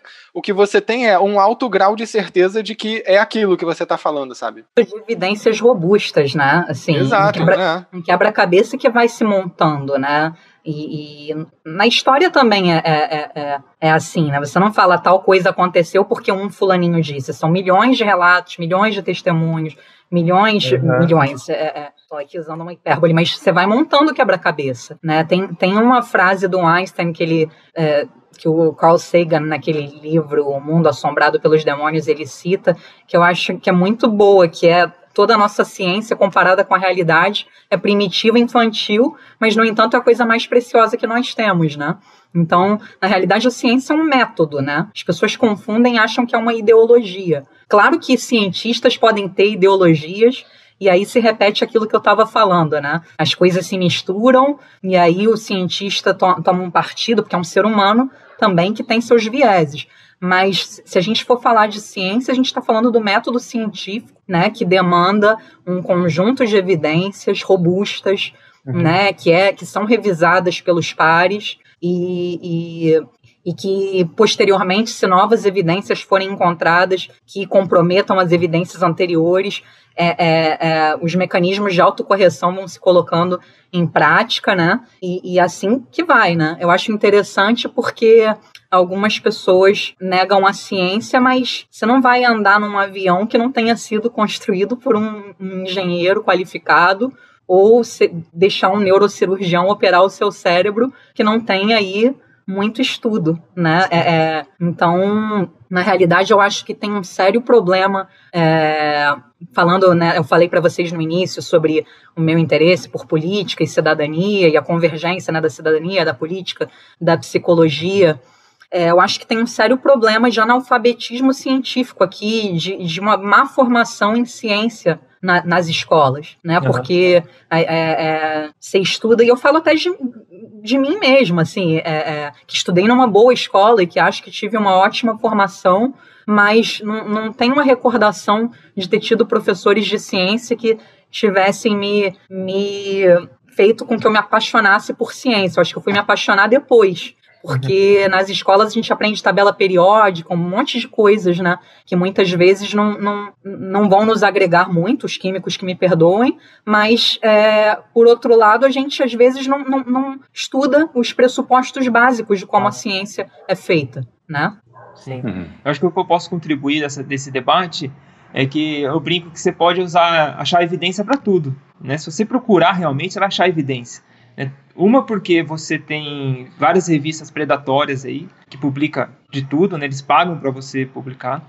E também porque a, a, pergunta que você faz, você pode encontrar em outros tipos de estudos, mas que não responde a sua pergunta. Se você quer perguntar sobre causa, daí você vai ver um estudo de estudo de caso. O cara fez uma intervenção em uma pessoa só, né? Então você vai achar uma evidência, mas uma evidência que não, não, não traz um poder para afirmar uma causa, né? E e quando a gente fala de, de, no nosso caso aqui, de comportamento, de saúde, que é um, uma base mais até do universo generalista, nos principais episódios, a gente trabalha com mais probabilidade né, do que é, determinismo. Né? Então, se a gente pegar, sei lá, uma, uma física, talvez você seja mais determinista mesmo. Talvez a, a, a, o grau de acurácia é muito grande. Mas quando a gente vai falar de comportamento e quando a gente vai falar de, de, de e tudo mais, é um grau de probabilidade muito maior, uma, uma, uma noção de probabilidade muito maior do que um grau de determinismo. É, eu acho que, que o principal fator, eu acho que é esse, esse entendimento mais de, de raciocínio probabilístico e...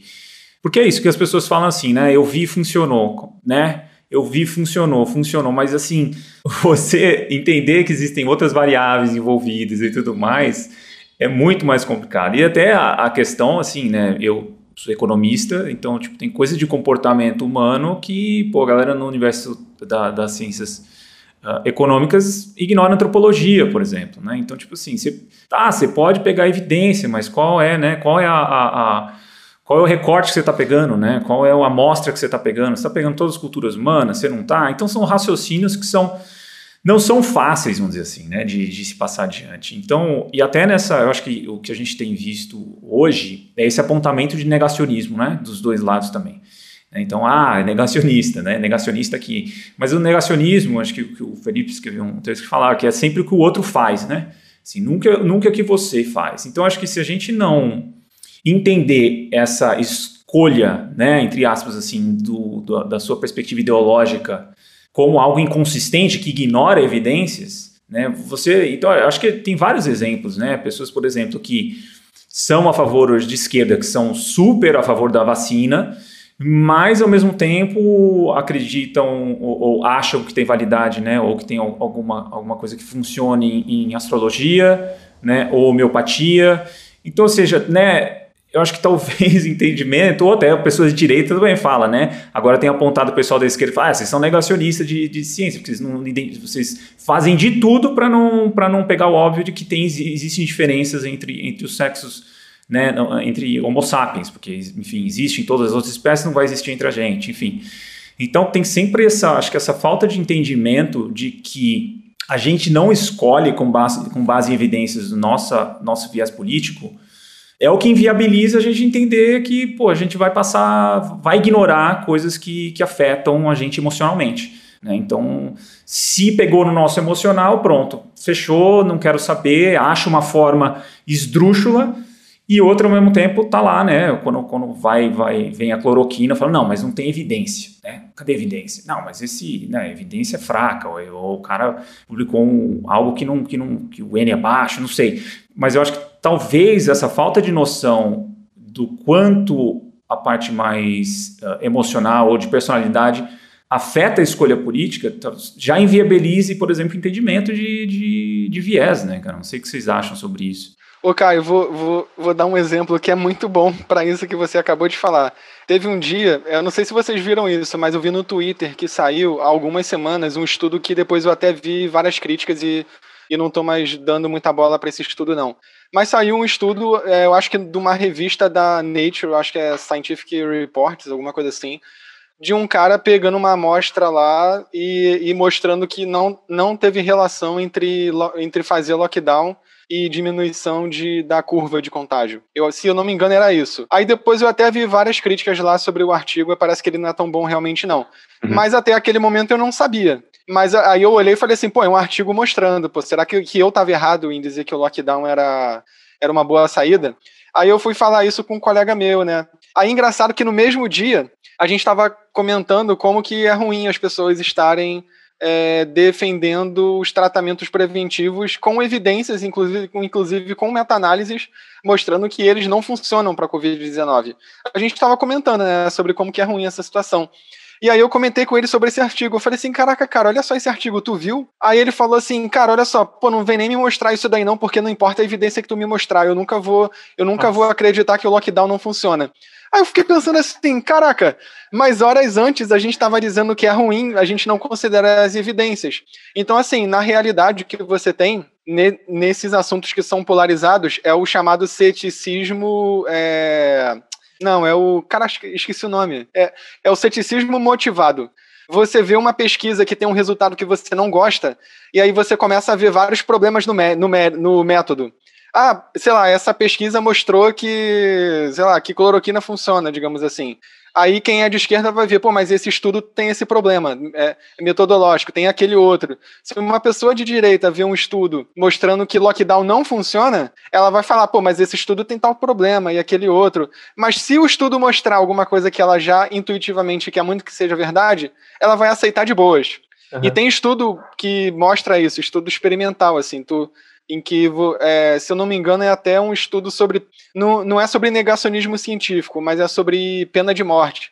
Era um estudo em que davam é, vinhetas assim sobre pena de morte, e aí, se eu não me engano, a vinheta era, era um. É, é, simulava uma pesquisa mostrando que nos países com pena de morte a, a criminalidade diminui. Um outro grupo viu uma vinheta mostrando que em países que têm pena de morte a criminalidade não diminui. Então e uma vinheta estava dizendo que pena de morte funciona e a outra estava dizendo que não funciona. Só que nesse estudo eles selecionaram as pessoas usando uma escala que elas dizem se elas são favoráveis à pena de morte ou não. E o, o, engraçado foi que quando a pessoa lia a vinheta que, tava de, que ia de encontro ao posicionamento dela, ela achava que estava perfeita. Pô, mas pô, tá perfeita essa vinheta, não, pô, nenhum problema metodológico. Mas quando ela via a mesma vinheta com o mesmo método, mas só a conclusão diferente, e, e que a conclusão não, não batia com a intuição dela sobre a eficácia da pena de morte, ela, ah, não, é, é, é esse problema tem, esse estudo tem muito problema metodológico. Qual o tamanho dessa amostra? Ah, pô, não, não usou a técnica estatística tal. Ah, não usou isso, não usou aquilo. Então, assim, se a pessoa não gosta da conclusão do estudo, cara, ela vai fazer o diabo para não assumir, para não considerar aquela evidência, entende? Sim. Mas ela faz isso sem perceber. Para ela, ela tá sendo muito cética. Sim. O mesmo acontece com as escolas de psicanálise também, por exemplo. Eu ainda tenho um sonho de fazer esse estudo, colocar um texto e assinar é, Jung ou Lacan e depois dar para Jungianos e Lacanianos mas, enfim, é, é, eu acho que isso que vocês estão falando é, nos remete a, a a humildade, né? Como a gente tem que é, é, ter essa abertura ao aprendizado, a escutar os pontos de vista e, e, e, saber que nós também somos limitados e que a gente nunca vai, vai ter acesso, né? Tem uma no, no, livro do Taleb, Nassim Taleb, é, é, A Lógica do Cisne Negro. Em, em, um momento ele fala da biblioteca do Humberto Eco. Não sei se vocês já, já leram, é, eu acho esse livro muito interessante. E ele faz um, um um, paralelo justamente com isso, com o nosso conhecimento e com a nossa ignorância. E, e que a, o, o, escritor Humberto Eco tem uma biblioteca com uns, não me lembro se são 20 mil volumes, e aí todo mundo que ia à casa dele fazia é, a, a, a pergunta, né? Você leu todos esses livros e tal? E é claro que não, né? Mas é, é, ele falava que ele gostava que a, que a biblioteca dele remetia ele à própria ignorância dele, a quantos livros ele não havia lido, né? Uhum. Então, acho que, que essa anedota serve como metáfora, né, também pra gente, é, é, é, na verdade, até literal mesmo, né? Mas uhum. É, é, tudo que a gente ignora, né? Só que na realidade a gente tem um apego epistêmico, né? Que é um apego ao que a gente conhece, ao que a gente sabe, e, e, e, aí a gente confunde o que a gente sabe com a realidade total, sendo que o que a gente sabe é apenas uma ínfima parcela da realidade total, né? Então, no final uhum. das contas, eu acho que é um, um, exercício de humildade, e aí também eu não sei se é o meu viés de gostar de estudar, de estudar por hobby, mas eu acho que, que estudar é uma coisa para a vida, um lifestyle, né? Não, não é uma, é, uma formação de um curso ou de uma faculdade. É um negócio que tu vai fazer para fazer um concurso depois, né? Ah, tô estudando aqui para uma provinha aí. É. Exatamente, exatamente. É, é, é, é, um, é um estilo de vida mesmo. Assim como se você fizer esporte por um ano e depois parar, né? você escova os dentes todos os dias, você toma banho todos os dias e, e estudar o mesmo caminho, né? De ter sempre essa abertura. Então, acho essa, essa anedota muito interessante. E fazendo um paralelo também com o que o Caio falou, é, tem esse conceito de evidência anedótica, né, em, contraposição a, a, ao conceito de evidência científica, né, que o, o, nosso cérebro ele processa as informações com muito mais facilidade quando são belas histórias, belas anedotas, histórias que nos seduzem. Né, e tem vários estudos que mostram isso, inclusive a propensão de você doar dinheiro, por exemplo, para uma campanha que diga das milhões de crianças na África que estão passando fome, ou do Zezinho, que é um menino que perdeu a mãe, que ficou órfão, que, que é, as pessoas, quando, quando é a história de um garotinho ou de uma garotinha que ficou órfão, as pessoas são muito mais propensas a doar dinheiro. Então, até em relação a você é, mudar de, de, hábitos, né, mudar de comportamentos, é, parar de fumar, por exemplo, parar de andar de moto, é muito mais fácil uma pessoa parar de andar de moto porque um amigo dela morreu num acidente de moto do que lendo é, uma reportagem de um jornal dizendo é, o, o, quão perigoso é andar de moto, né? Então, estatística, né? É, exatamente. A gente, a gente processa muito mais as informações que têm apelo emocional pra gente, seja de um garotinho, seja de um, da morte de um ente querido. É, é, enfim, a, a o marketing usa isso muito bem, né? Uhum. Então, é, é, a evidência científica acaba é, é, sendo muito mais é, desgastando né, as pessoas porque demanda um aprofundamento do, do, do da análise né, da, da, da, realidade ou dos fenômenos, e aí as pessoas vão se pautar por um amigo que tomou cloroquina e deu certo, ou então, é, enfim, pela pessoa pela qual ela é apaixonada ou apaixonado e, e, que disse tal coisa, que deu tal conselho, né? Porque essa é a maneira como nós funcionamos, né? Uhum. então seria tem... contra-intuitivo, digamos assim, seria contra-intuitivo. Inclusive o próprio Daniel Kahneman fala bastante isso no, no Pensando Rápido e Devagar, né? Que os próprios uhum. estatísticos, é, quando eles saem da sua, do seu, do seu trabalho, do seu escritório, do seu laboratório, no seu dia a dia, eles vão é, cair nas mesmas falácias que mesmo pessoas que não estudaram estatística caem, né? Então você vai achar que, que de 10 pessoas sobre 100, a probabilidade é maior do que de uma sobre 10. Ora, bolas, a probabilidade é a mesma, é 10%. Mas no primeiro caso você acha que são 10 chances, né? No segundo caso você acha que é uma chance só. Então a gente funciona um pouco é, é, dessa forma, né? É, inclusive, assim, para mim, né, eu tenho até da. Eu, eu tenho muito interesse nessa área de. cair muito nessa área da psicologia e comportamento pela minha própria uh, vivência no meio político, né? Então, assim, eu tenho. E quando eu falo para a galera que eu, que eu militei na esquerda, não foi que eu fui em DCA, não, e fazia. Tipo assim, eu, eu era imerso no universo da esquerda radical, a esquerda anarquista, enfim, movimentos anarquistas, eu era, tipo, dedicado a minha vida a isso, né? Então, é, quando eu comecei a, a pegar algumas coisas, revisar algumas coisas de antropologia e comecei e eu caí num artigo que questionava todos os estudos do, do Salens, que, assim, hoje vendo é uma piada, né, assim, em termos de, de tamanho do estudo e o que ele trouxe de, de como reflexão, Marshall Salens, né, que é um, que é um, que é um antropólogo, e eu lembro, assim, a primeira vez que eu li esse artigo foi tipo assim, é, as vísceras dando um nó, entendeu? Não foi tipo só é uma coisa assim que eu me sentia que eu tava ficando do mal, entendeu? Que eu tava virando uma coisa que então tem essa, eu acho que tem muito dessa reação visceral, inclusive é algo recorrente. Virando um dissidente, né? Exato. Então o dissidente, então eu estava fazendo parte de um outro grupo que eu nem sabia qual que era ainda, mas e que eu estava destacando do meu grupo também, né? E que e aí você tem aquela coisa de olhar para 15 anos de, de, militância e falar, caraca, né? Então você tem um monte de coisas que te que estavam me freando que queriam que eu não que do meu corpo dizia para não fazer aquilo, né? E foi assim, foram circunstâncias que eu estava passando na época, com experiências distintas também. Na época eu estava trabalhando como cuidador de idosos, então que me talvez me propiciou de, de falar não, vou ler isso aqui todo dia um pouco, vou pegar mais material e isso vai digerindo, né?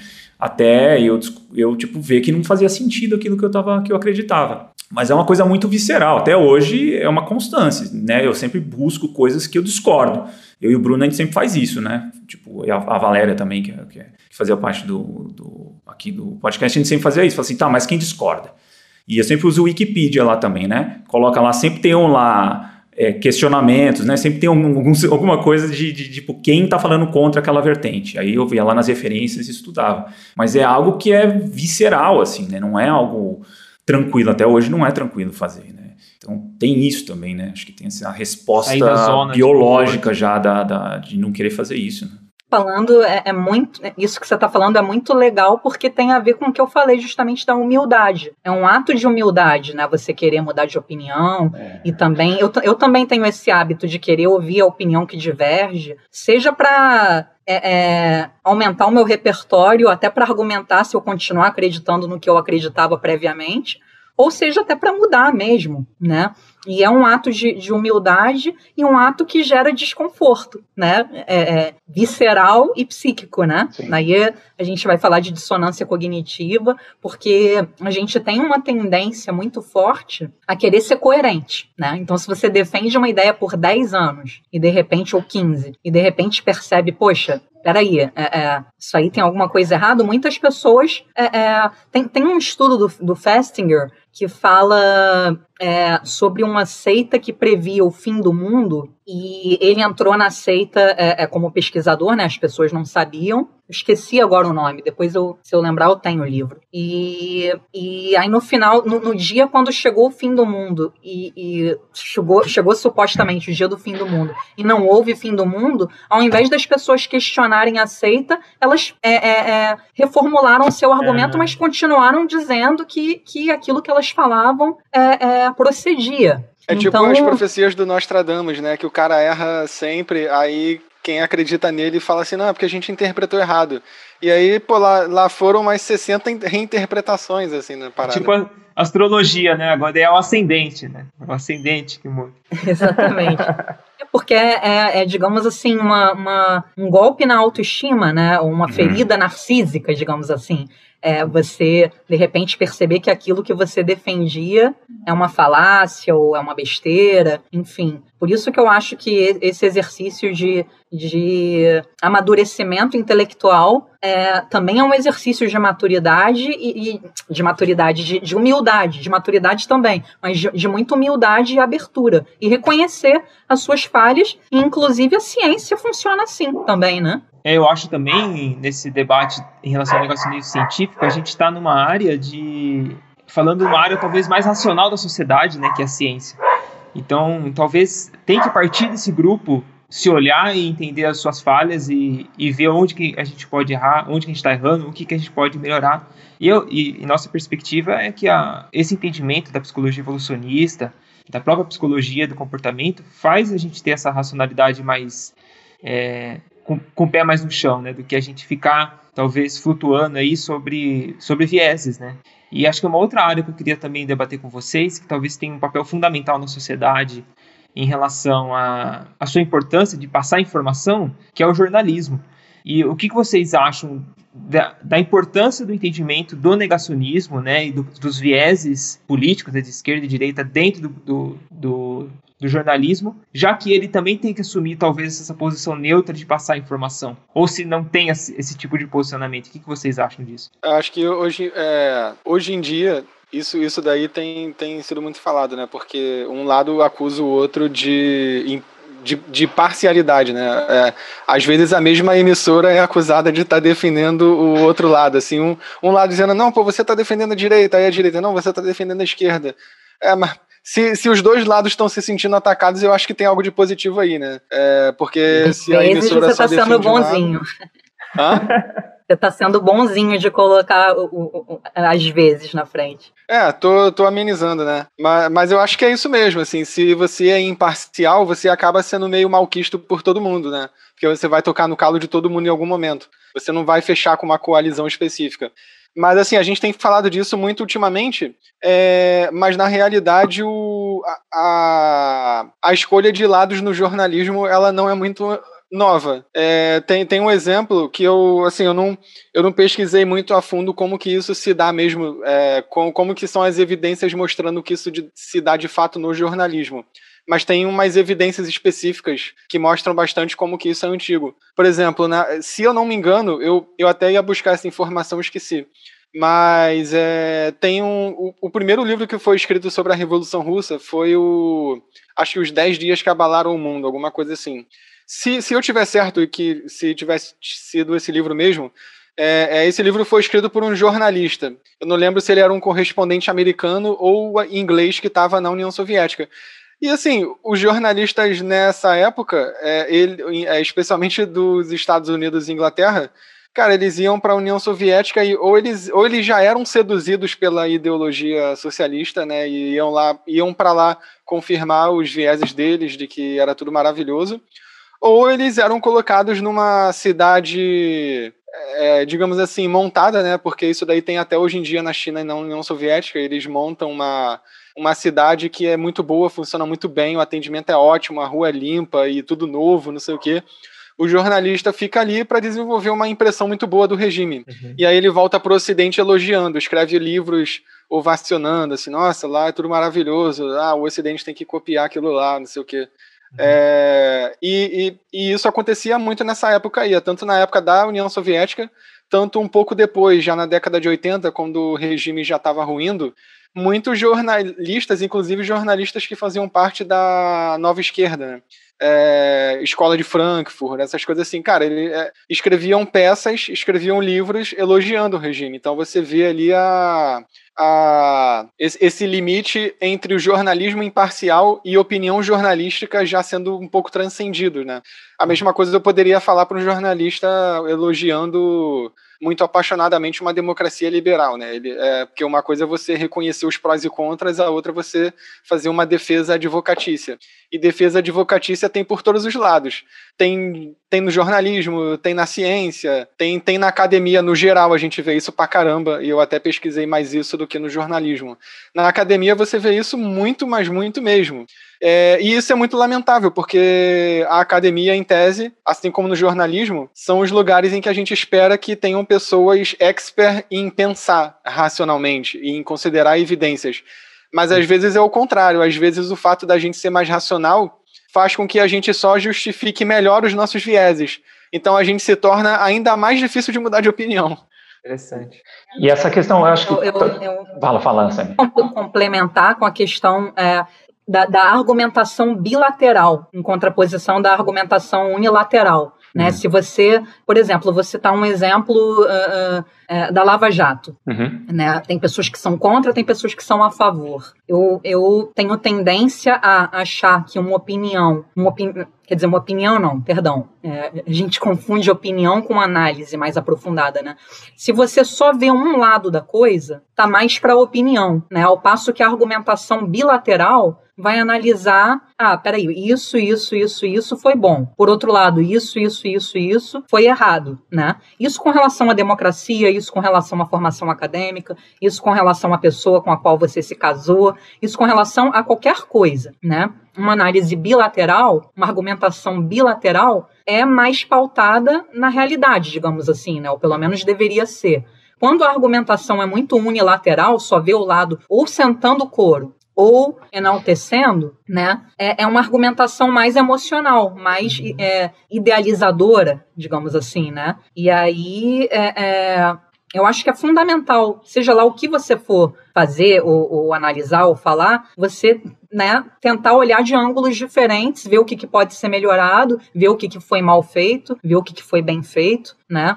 É, eu citei a Lava Jato como exemplo porque é, é, tem, teve acertos e teve erros, né? Teve muitos erros e muitos acertos, né? Dinheiro foi repatriado, enfim, não vem ao caso aqui porque a gente está falando é, de psicologia, mas eu acho que é um exemplo pertinente porque ele faz com que as pessoas fiquem muito exaltadas, seja elas contra ou a favor, né? E aí acabam é, vendo de uma maneira muito monocromática, né? E, então eu acho que, que isso é uma coisa que me orienta bastante bastante no próprio jornalismo, né? É, é, já que você, Bruna, perguntou em relação ao jornalismo. Jornais, por exemplo, que deem espaço para pessoas com opiniões diferentes, muitas vezes até lado a lado, é, escreverem. Eu acho isso muito importante. Porque se você pega um jornal, ou um podcast, ou um, um, uma página do Facebook que, que tem uma orientação muito específica, acaba sendo mais uma doutrinação ou, ou, ou uma, um partidarismo, ou uma propaganda política, etc.,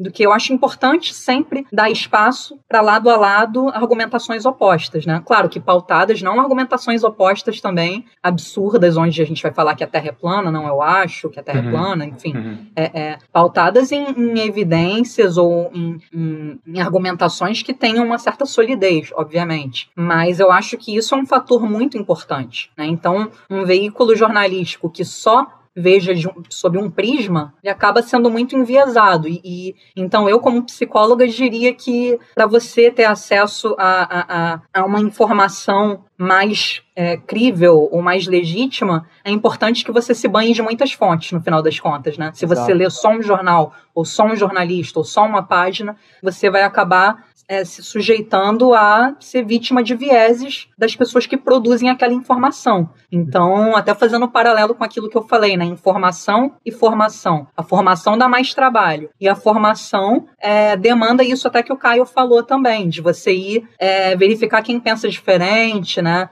Verificar quem é, questiona aquilo que eu acho que que corresponde à realidade, digamos assim, né? Enfim. É, o, eu ia falar também isso nessa espelha também. Eu acho que tem, tem duas coisas, né? Uma coisa eu acho que é não é que eu vi um estudo também que mostra que a exposição de pessoas a informações opostas ao que ela não acredita aumenta a polarização. Eu vi um estudo que, que mostra isso. Então, acho que talvez a importância é exatamente o que, a Sally falou, né? De você ter um meio que inclusive é uma das nossas propostas aqui com o podcast, com o tempo, a gente trazer né, uma variedade de perspectivas e tudo mais sobre o mesmo assunto, para ser um meio onde essas, as pessoas de, de, perspectivas distintas se expressem, né? Porque você achar, que né, esse estudo mostrou, que você achar que, ah não, tem uma diversidade desses, desses, dessas, dessas viés já sendo expresso, é só simplesmente você expor isso para o lado contrário. E essa exposição, na verdade, tem aumenta a polarização, porque é muito, enfim, é, é muito caricato, né? Então você tem mais certeza do seu posicionamento político. Então acho que falta essa proposta de tipo, e eu acho que, inclusive, assim, a, a, pergunta agora para vocês seria o quanto a gente vê de polarização no universo científico. de divulgação científica e de fazer ciência, né? E se vocês acham que isso é uma falta de uma noção um pouco hierárquica sobre algumas coisas no universo científico. Então, por exemplo, você quer falar, se você vai se expressar e, é, é, sem você ter um entendimento, falar de ciência, mas sem você ter um entendimento de psicologia humana, de comportamento humano, como é que você entende o que é um viés ou como você se ou você se questiona sobre vieses, né? Então, é, enfim, queria saber a opinião de vocês nesse universo também de, científico, de polarização do universo científico. Então, eu, eu concordo que existe é, muito viés na academia e acho que assim não é não é uma percepção pessoal minha, tem, tem dados mostrando isso de longa data, assim, é uma é um, é um dado realmente, não é não, não, não falando de birra, não.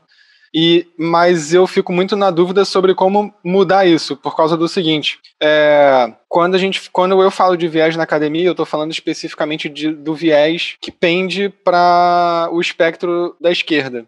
E aí eu tô falando isso assim, como um dado, não tô julgando se é positivo ou negativo, apesar de eu achar que viés é sempre negativo, né? Você não, é em tese, você não quer produzir conhecimento enviesado. Mas por que que acontece isso na academia? Por causa de uma assimetria que eu tinha falado no começo do programa sobre esquerda e direita em geral, quem se qualifica mais, é, quem vai para a área acadêmica, são pessoas de esquerda. Então, quando você vê o conhecimento produzido, as opiniões que são mais prevalentes na academia, elas não têm como não ser mais, mais, mais tendentes à, à esquerda. Não tem como. Porque é um nicho de esquerda a academia. É que nem você vai, por exemplo, sei lá, pegar um exemplo é, quando você vai para algum grupo mais tradicional, assim, que envolva mais tradicionalismo.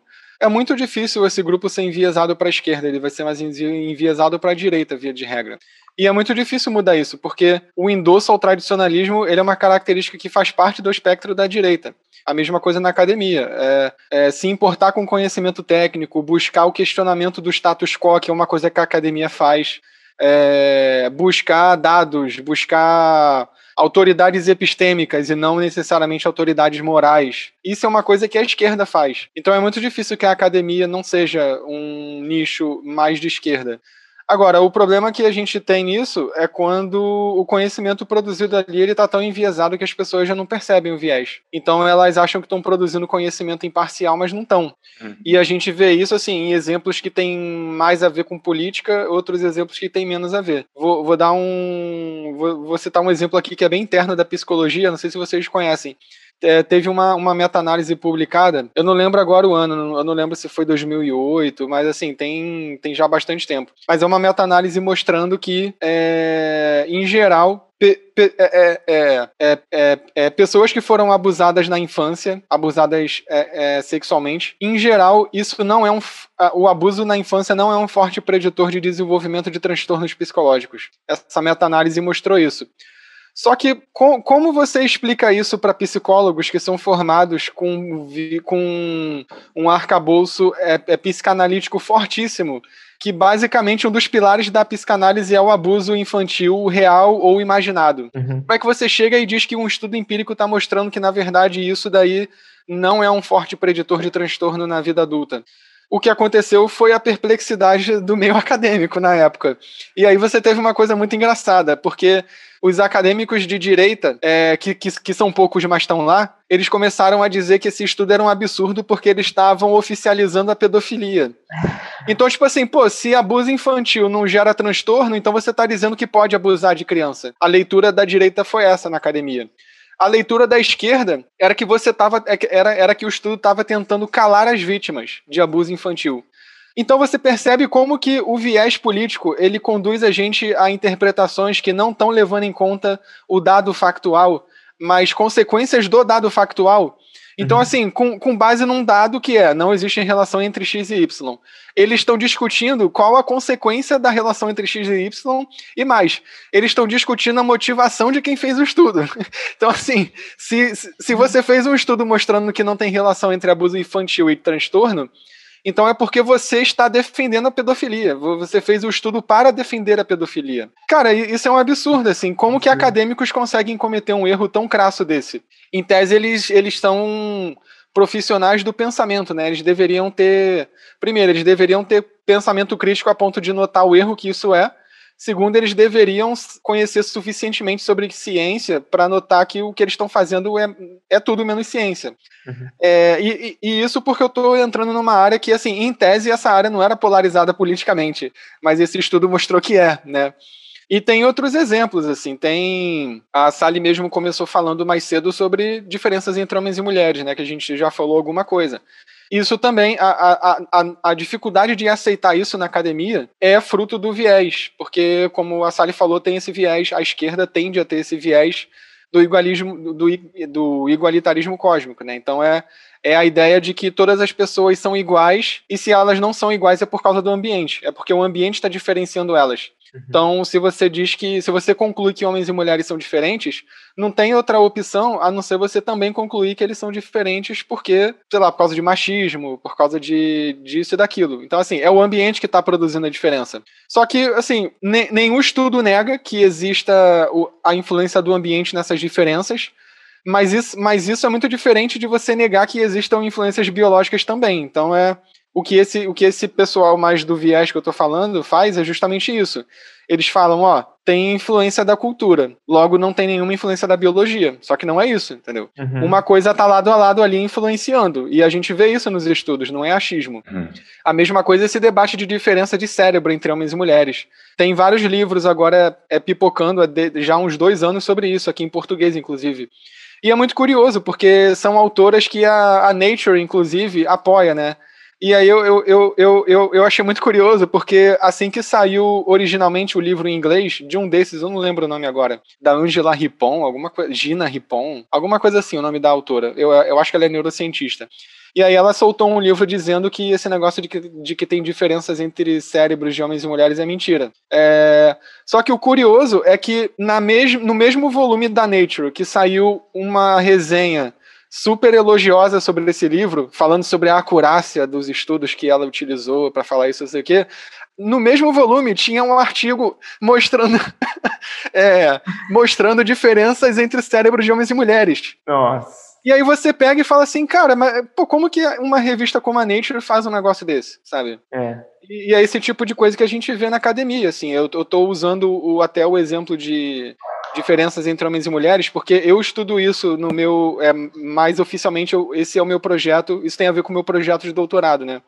Então eu vejo isso o tempo todo, quando eu vou dar aula, quando eu vou dar palestra, quando eu escrevo, as pessoas vêm sempre com esses argumentos. Então é um assunto mais próximo de mim. Mas a gente vê isso em N áreas, assim. É, tem muitas áreas que tem esse viés. É, tem a questão, eu, eu lembrei de, um, de estudos sobre essa relação da diferença, sobre a, sobre a diferença de gênero, né? É, eu não me lembro se foi oxitocina que, que espirra, espirraram é, um hormônio feminino no ar e aí isso mudava o comportamento das pessoas, né? E testosterona a mesma coisa, né? Testosterona é um, é um hormônio é, é, masculino, mulheres podem ter, mas a níveis muito abaixo, né? E, e, é isso que faz o homem ter Barbie, etc e tal, mas que, mas que também está relacionado a uma agressividade a níveis maiores de agressividade. Então, isso por si só já faz com que essa teoria de que não há diferença entre os gêneros cair por, por terra, né? E, e, e, mesmo pessoas trans que querem mudar de, de sexo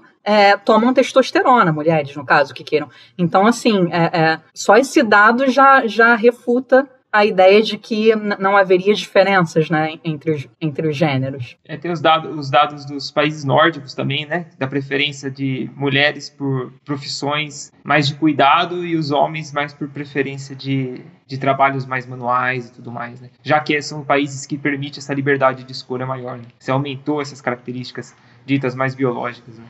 Eu falo isso, é claro que eu seria, eu, é, poderia me, me colocar como uma feminista moderada, digamos assim, porque, claro que, que eu sou uma mulher, eu sou a favor da, da, é, da, da, igualdade de gêneros, política e tal, então não é questão de endossar o machismo, não é questão de endossar que mulher tem que ficar em casa. Eu sou doutoranda de psicologia, enfim, é, é, é questão de você separar o joio do trigo, no final Exato. das contas, né? Eu estava pensando né, nessa questão aí que o Caio levantou, sobre a diferença de, né, né, da ideologia na ciência, enfim, acho que era nessa linha a, a, a pergunta, é, de como as ciências sociais, né, as ciências humanas, têm aí um 50 tons de cinza, né, digamos assim, é, é, é mais difícil de você separar o joio do trigo, para usar a expressão uhum. que eu uhum. acabei de, de, de empregar, é, com, comparando a outras ciências, porque se um avião, se você projetar um avião e ele cair, né, rapidamente você vai falar, tem alguma coisa errada, né? Ou se você der,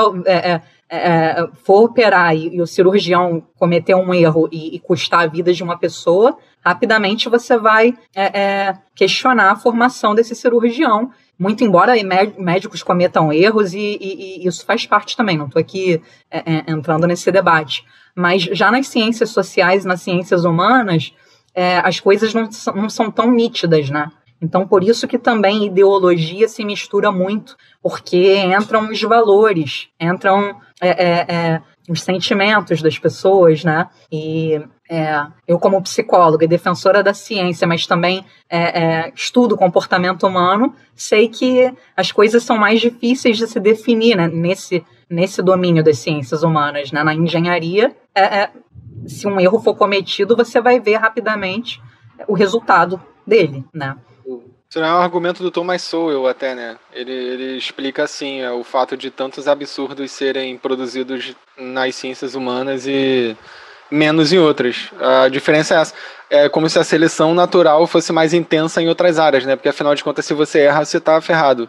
Nas ciências humanas, se você erra, sei lá, não acontecem grandes coisas até porque o poder preditivo é menor, né? Uhum. É, eu, eu ia comentar duas, duas coisas, são dois exemplos de, disso que a gente está falando. Um deles é menos preciso porque foi uma pessoa que me mostrou. E aí eu não lembro, eu, eu não li o material, mas a pessoa me mostrou um print, eu esqueci agora as informações exatas.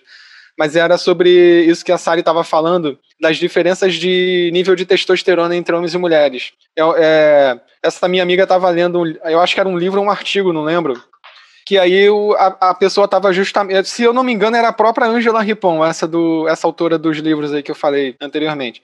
E aí ela estava questionando essa ideia do de que os níveis de testosterona entre homens e mulheres são diferentes.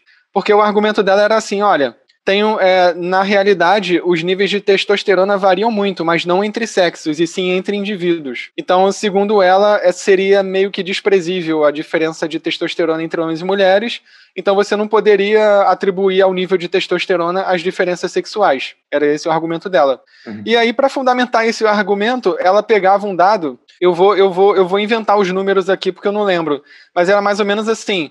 Ah, é, a, é, o nível de testosterona entre mulheres varia de, sei lá, é, 10 decilitros até 15 decilitros. Eu não sei nem se era decilitro a medida, mas vou pegar isso aí. Era de 10 a 15 decilitros. Então, de, é, é, é, diferentes indivíduos mulheres podem ter 10, de 10 a 15 decilitros de testosterona no organismo. Em relação aos homens, o nível de testosterona ele varia de, sei lá, de 25 a 75 decilitros. Ou seja, é uma margem grande de variação entre homens, mas, pô, você não tem como pegar essa margem de variação e dizer que isso significa que entre, entre homens e mulheres não tem diferença. Como assim, sabe? Uhum. De, de, de é, é, é, é entre mulheres é de 10 a 15 e entre homens é de 25 a 75. Como é que você vai dizer que não tem diferença entre homens e mulheres? Uhum. Enfim, os números são inventados, mas era mais ou menos isso que dizia. É, e aí a outra coisa que eu ia falar é o seguinte: isso daí eu realmente é, li, tem vários estudos sobre isso. É, quando a gente diz que a esquerda tem esse igualitarismo cósmico que impede, que faz com que eles tenham maior resistência em assumir diferenças individuais, na realidade tem algumas situações em que isso é burlado, é driblado. E essas situações é quando a diferença de grupo, de indivíduo que você está citando, é uma diferença que privilegia grupos oprimidos. Então, por exemplo, se você diz que diferentes indivíduos têm diferentes níveis de inteligência. Em geral, pessoas de esquerda, assim, eles têm uma. A, a esquerda tem uma intuição de que isso não é uma boa frase, assim. É algo ruim de se falar. Mesmo que não saibam muito bem porquê, não, não, não soa bem.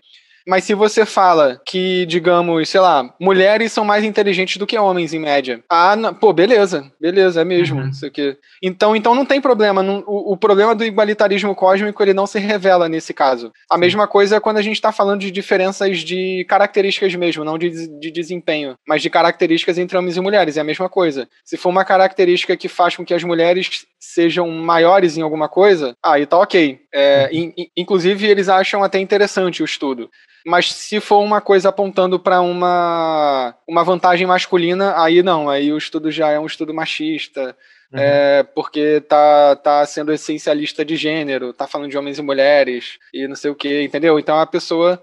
É mais ou menos o que, o que eu tinha falado antes para direita e esquerda em relação à pena de morte, né? Quando a conclusão te favorece, você acha que tá ok. Quando não favorece, você é um, ceti você é um cético motivado. Sim, interessante. E Pessoal, para a gente até já finalizando e tentar trazer algumas é, soluções aqui que vocês acham, talvez, para diminuir essa questão de, de é, nessa pseudociência dentro das, das, dos extremos políticos e tudo mais. O que, que, que, que vocês acham de soluções? Existe talvez uma barreira biológica para isso ou é, é, possível a gente conseguir contornar de alguma forma, trazer mais é, as pessoas para ter essa visão mais cética e até vocês conseguirem indicar leituras, indicar documentários que possam ajudar as pessoas a ter é, uma noção maior desse tema. Fala aí, Sally, que estava falando até agora.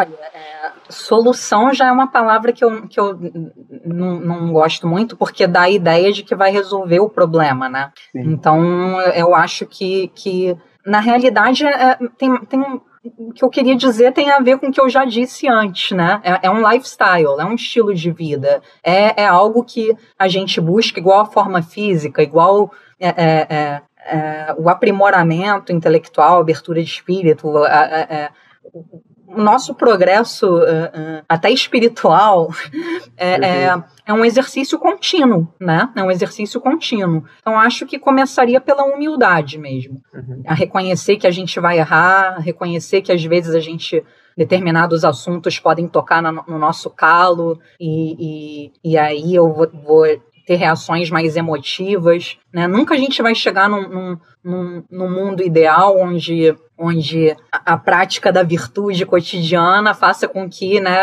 nenhum viés ou, ou nenhuma preferência vá nos, nos é, contaminar. Mas eu acho que tudo começa por esse exercício, de perceber isso, de perceber que, de repente, alguns pontos me, me tocam mais do que outros, e para esses pontos eu é, é, se conhecer, né? Como psicólogo, eu não acho que todo mundo tem que fazer terapia, não necessariamente.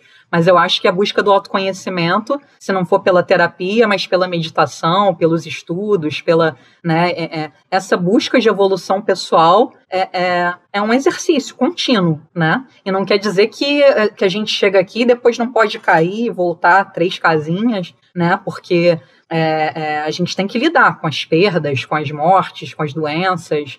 Então, às vezes, é, é, a vida vem nos dar rasteiras e volta três casinhas. Né? Então, eu, eu, a minha tendência seria essa, de, de recomendar uma abertura de espírito, uma abertura ao novo, abertura ao diálogo, tentar ouvir é, é, quem pensa diferente, mesmo que seja absurdo, tentar entender os caminhos. Ó, aí é um pouco o viés da psicóloga, né? Mas eu acho que mesmo sem ser psicólogo, a gente pode buscar isso, né?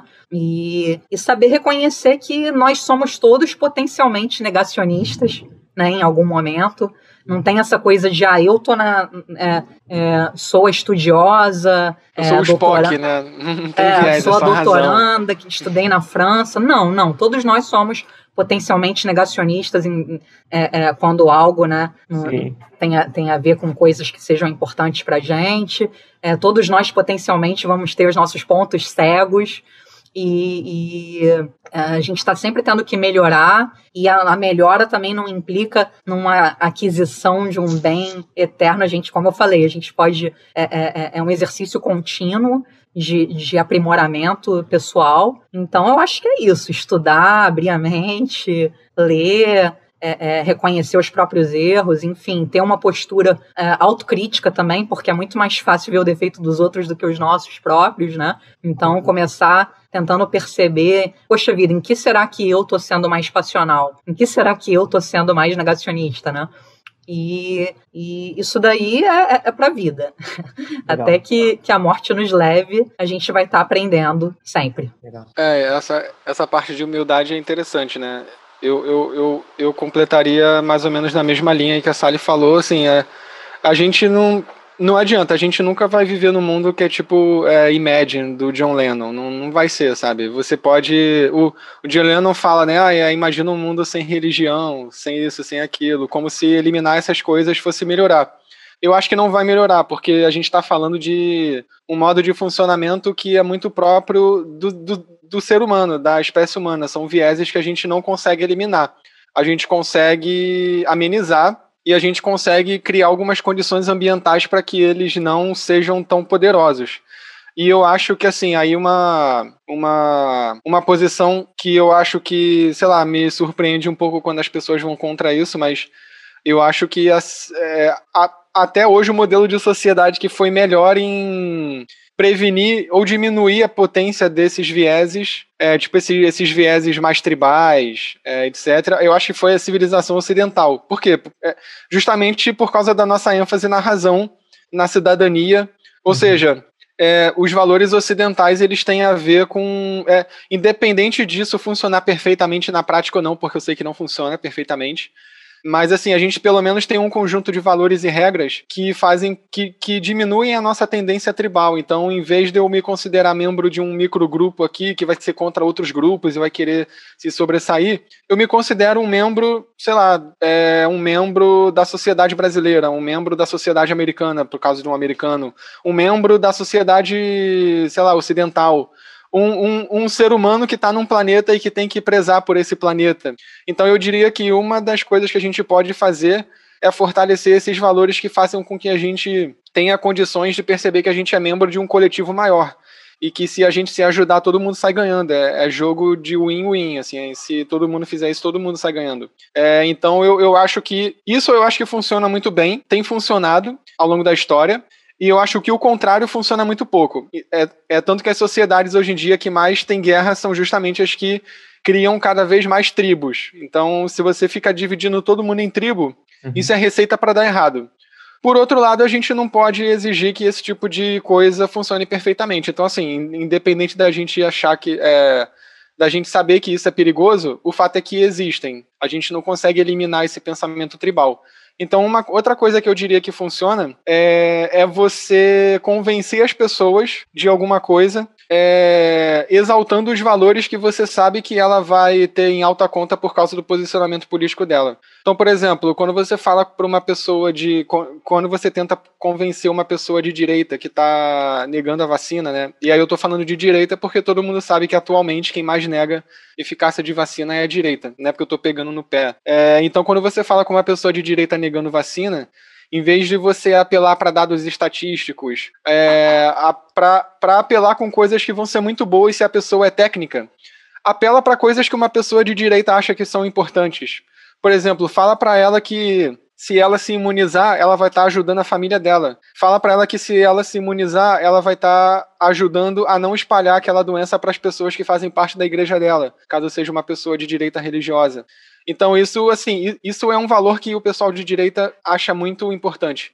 Então a gente acessa as prioridades de, de, dessa pessoa e mostra as evidências para ela mas nos termos dela. Isso é mais fácil do que você tentar alfabetizar cientificamente a pessoa, entendeu? Perfeito. E a outra coisa que eu ia falar é, e eu, é, é, o meu último ponto, é o negacionismo científico e as coisas que estão relacionadas a isso são muito parecidas com algumas doenças. Algumas doenças a gente não consegue tratar uma vez que a pessoa já está doente. A gente só consegue, na verdade, imunizar, ou seja, impedir que ela pegue a doença. Uma vez que ela pegou, não tem mais muito o que fazer, já era.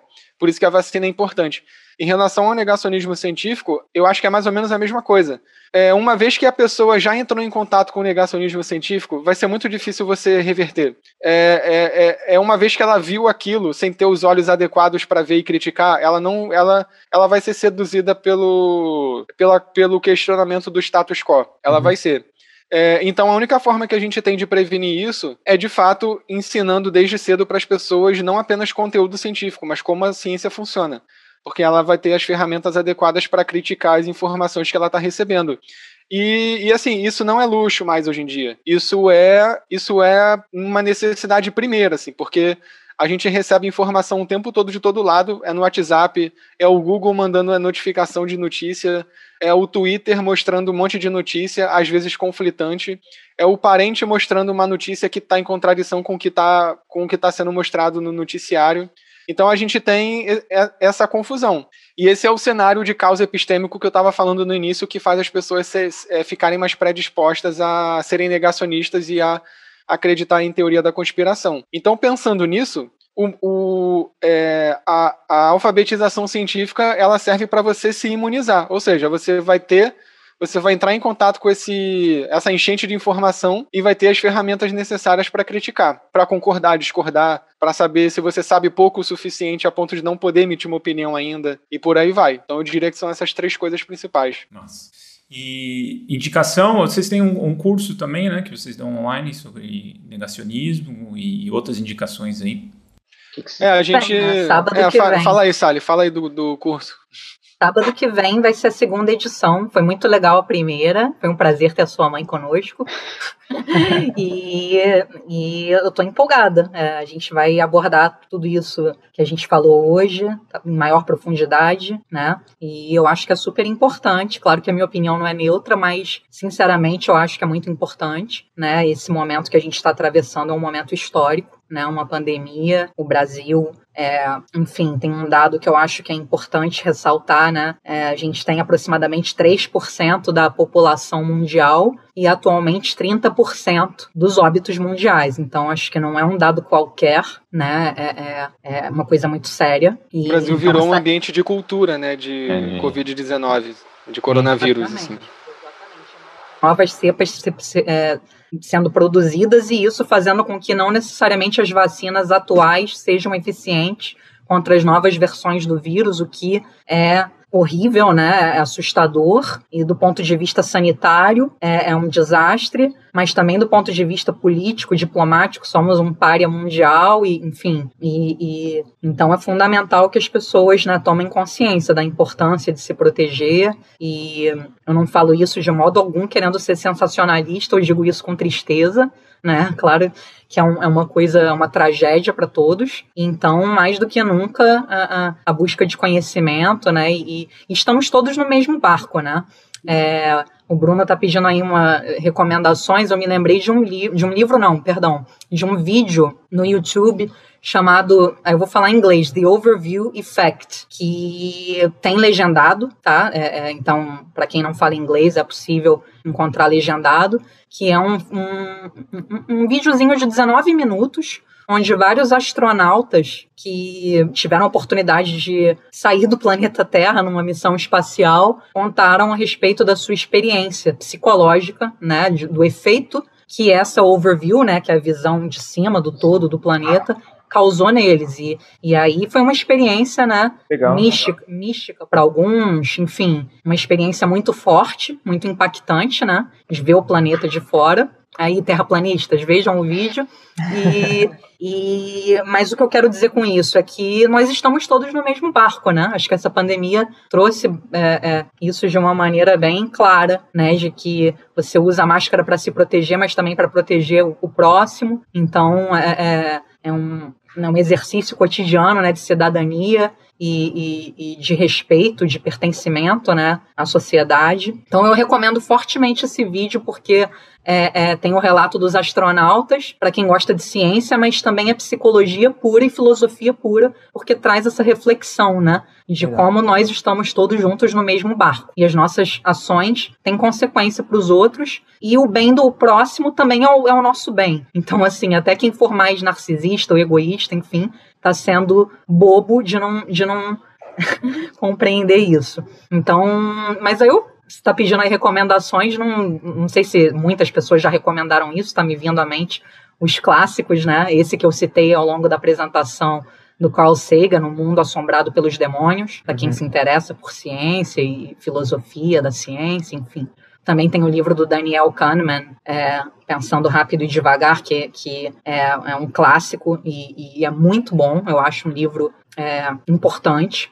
E mesmo que a pessoa não queira ler todo, pode ler um capítulo ou outro. É, é um livro pertinente né, para o tema que a gente abordou hoje. E também me veio à mente agora aqui o Michael Shermer. É, é, eu falo Shermer, mas as pessoas me sacaneiam, então vou falar Shermer.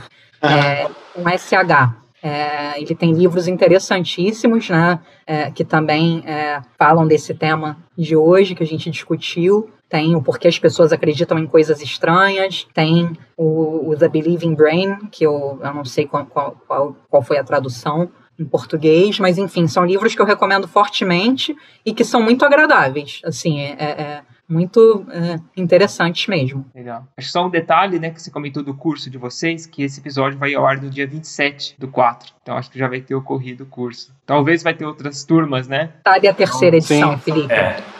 A gente abre a terceira e aí vocês podem colocar o link lá. Beleza. Pode deixar, a gente coloca assim. Obrigado, hein, pessoal, foi muito massa. O Felipe tem alguma coisa para indicar? Cara, eu ia indicar esse mesmo autor aí que a Sally falou, porque ele é o único que eu conheço com livro em português. Tá. A maioria dos livros sobre inglês. isso são em inglês. Se vocês quiserem, eu jogo o link para vocês botarem no post. Beleza. Beleza, pessoal. A gente deixa tudo na descrição então do episódio. E se tiver mais alguma coisa também que vocês lembrarem, a gente coloca lá. E brigadão, Sally e Felipe, pelo bate-papo aí, foi muito legal. E é isso, galera. Até então se despede por aqui. A gente fica até a próxima aí. Um abraço. Valeu, pessoal. Eu que agradeço o convite, hein? Valeu. Tchau, tchau. Valeu. Tchau, tchau, gente.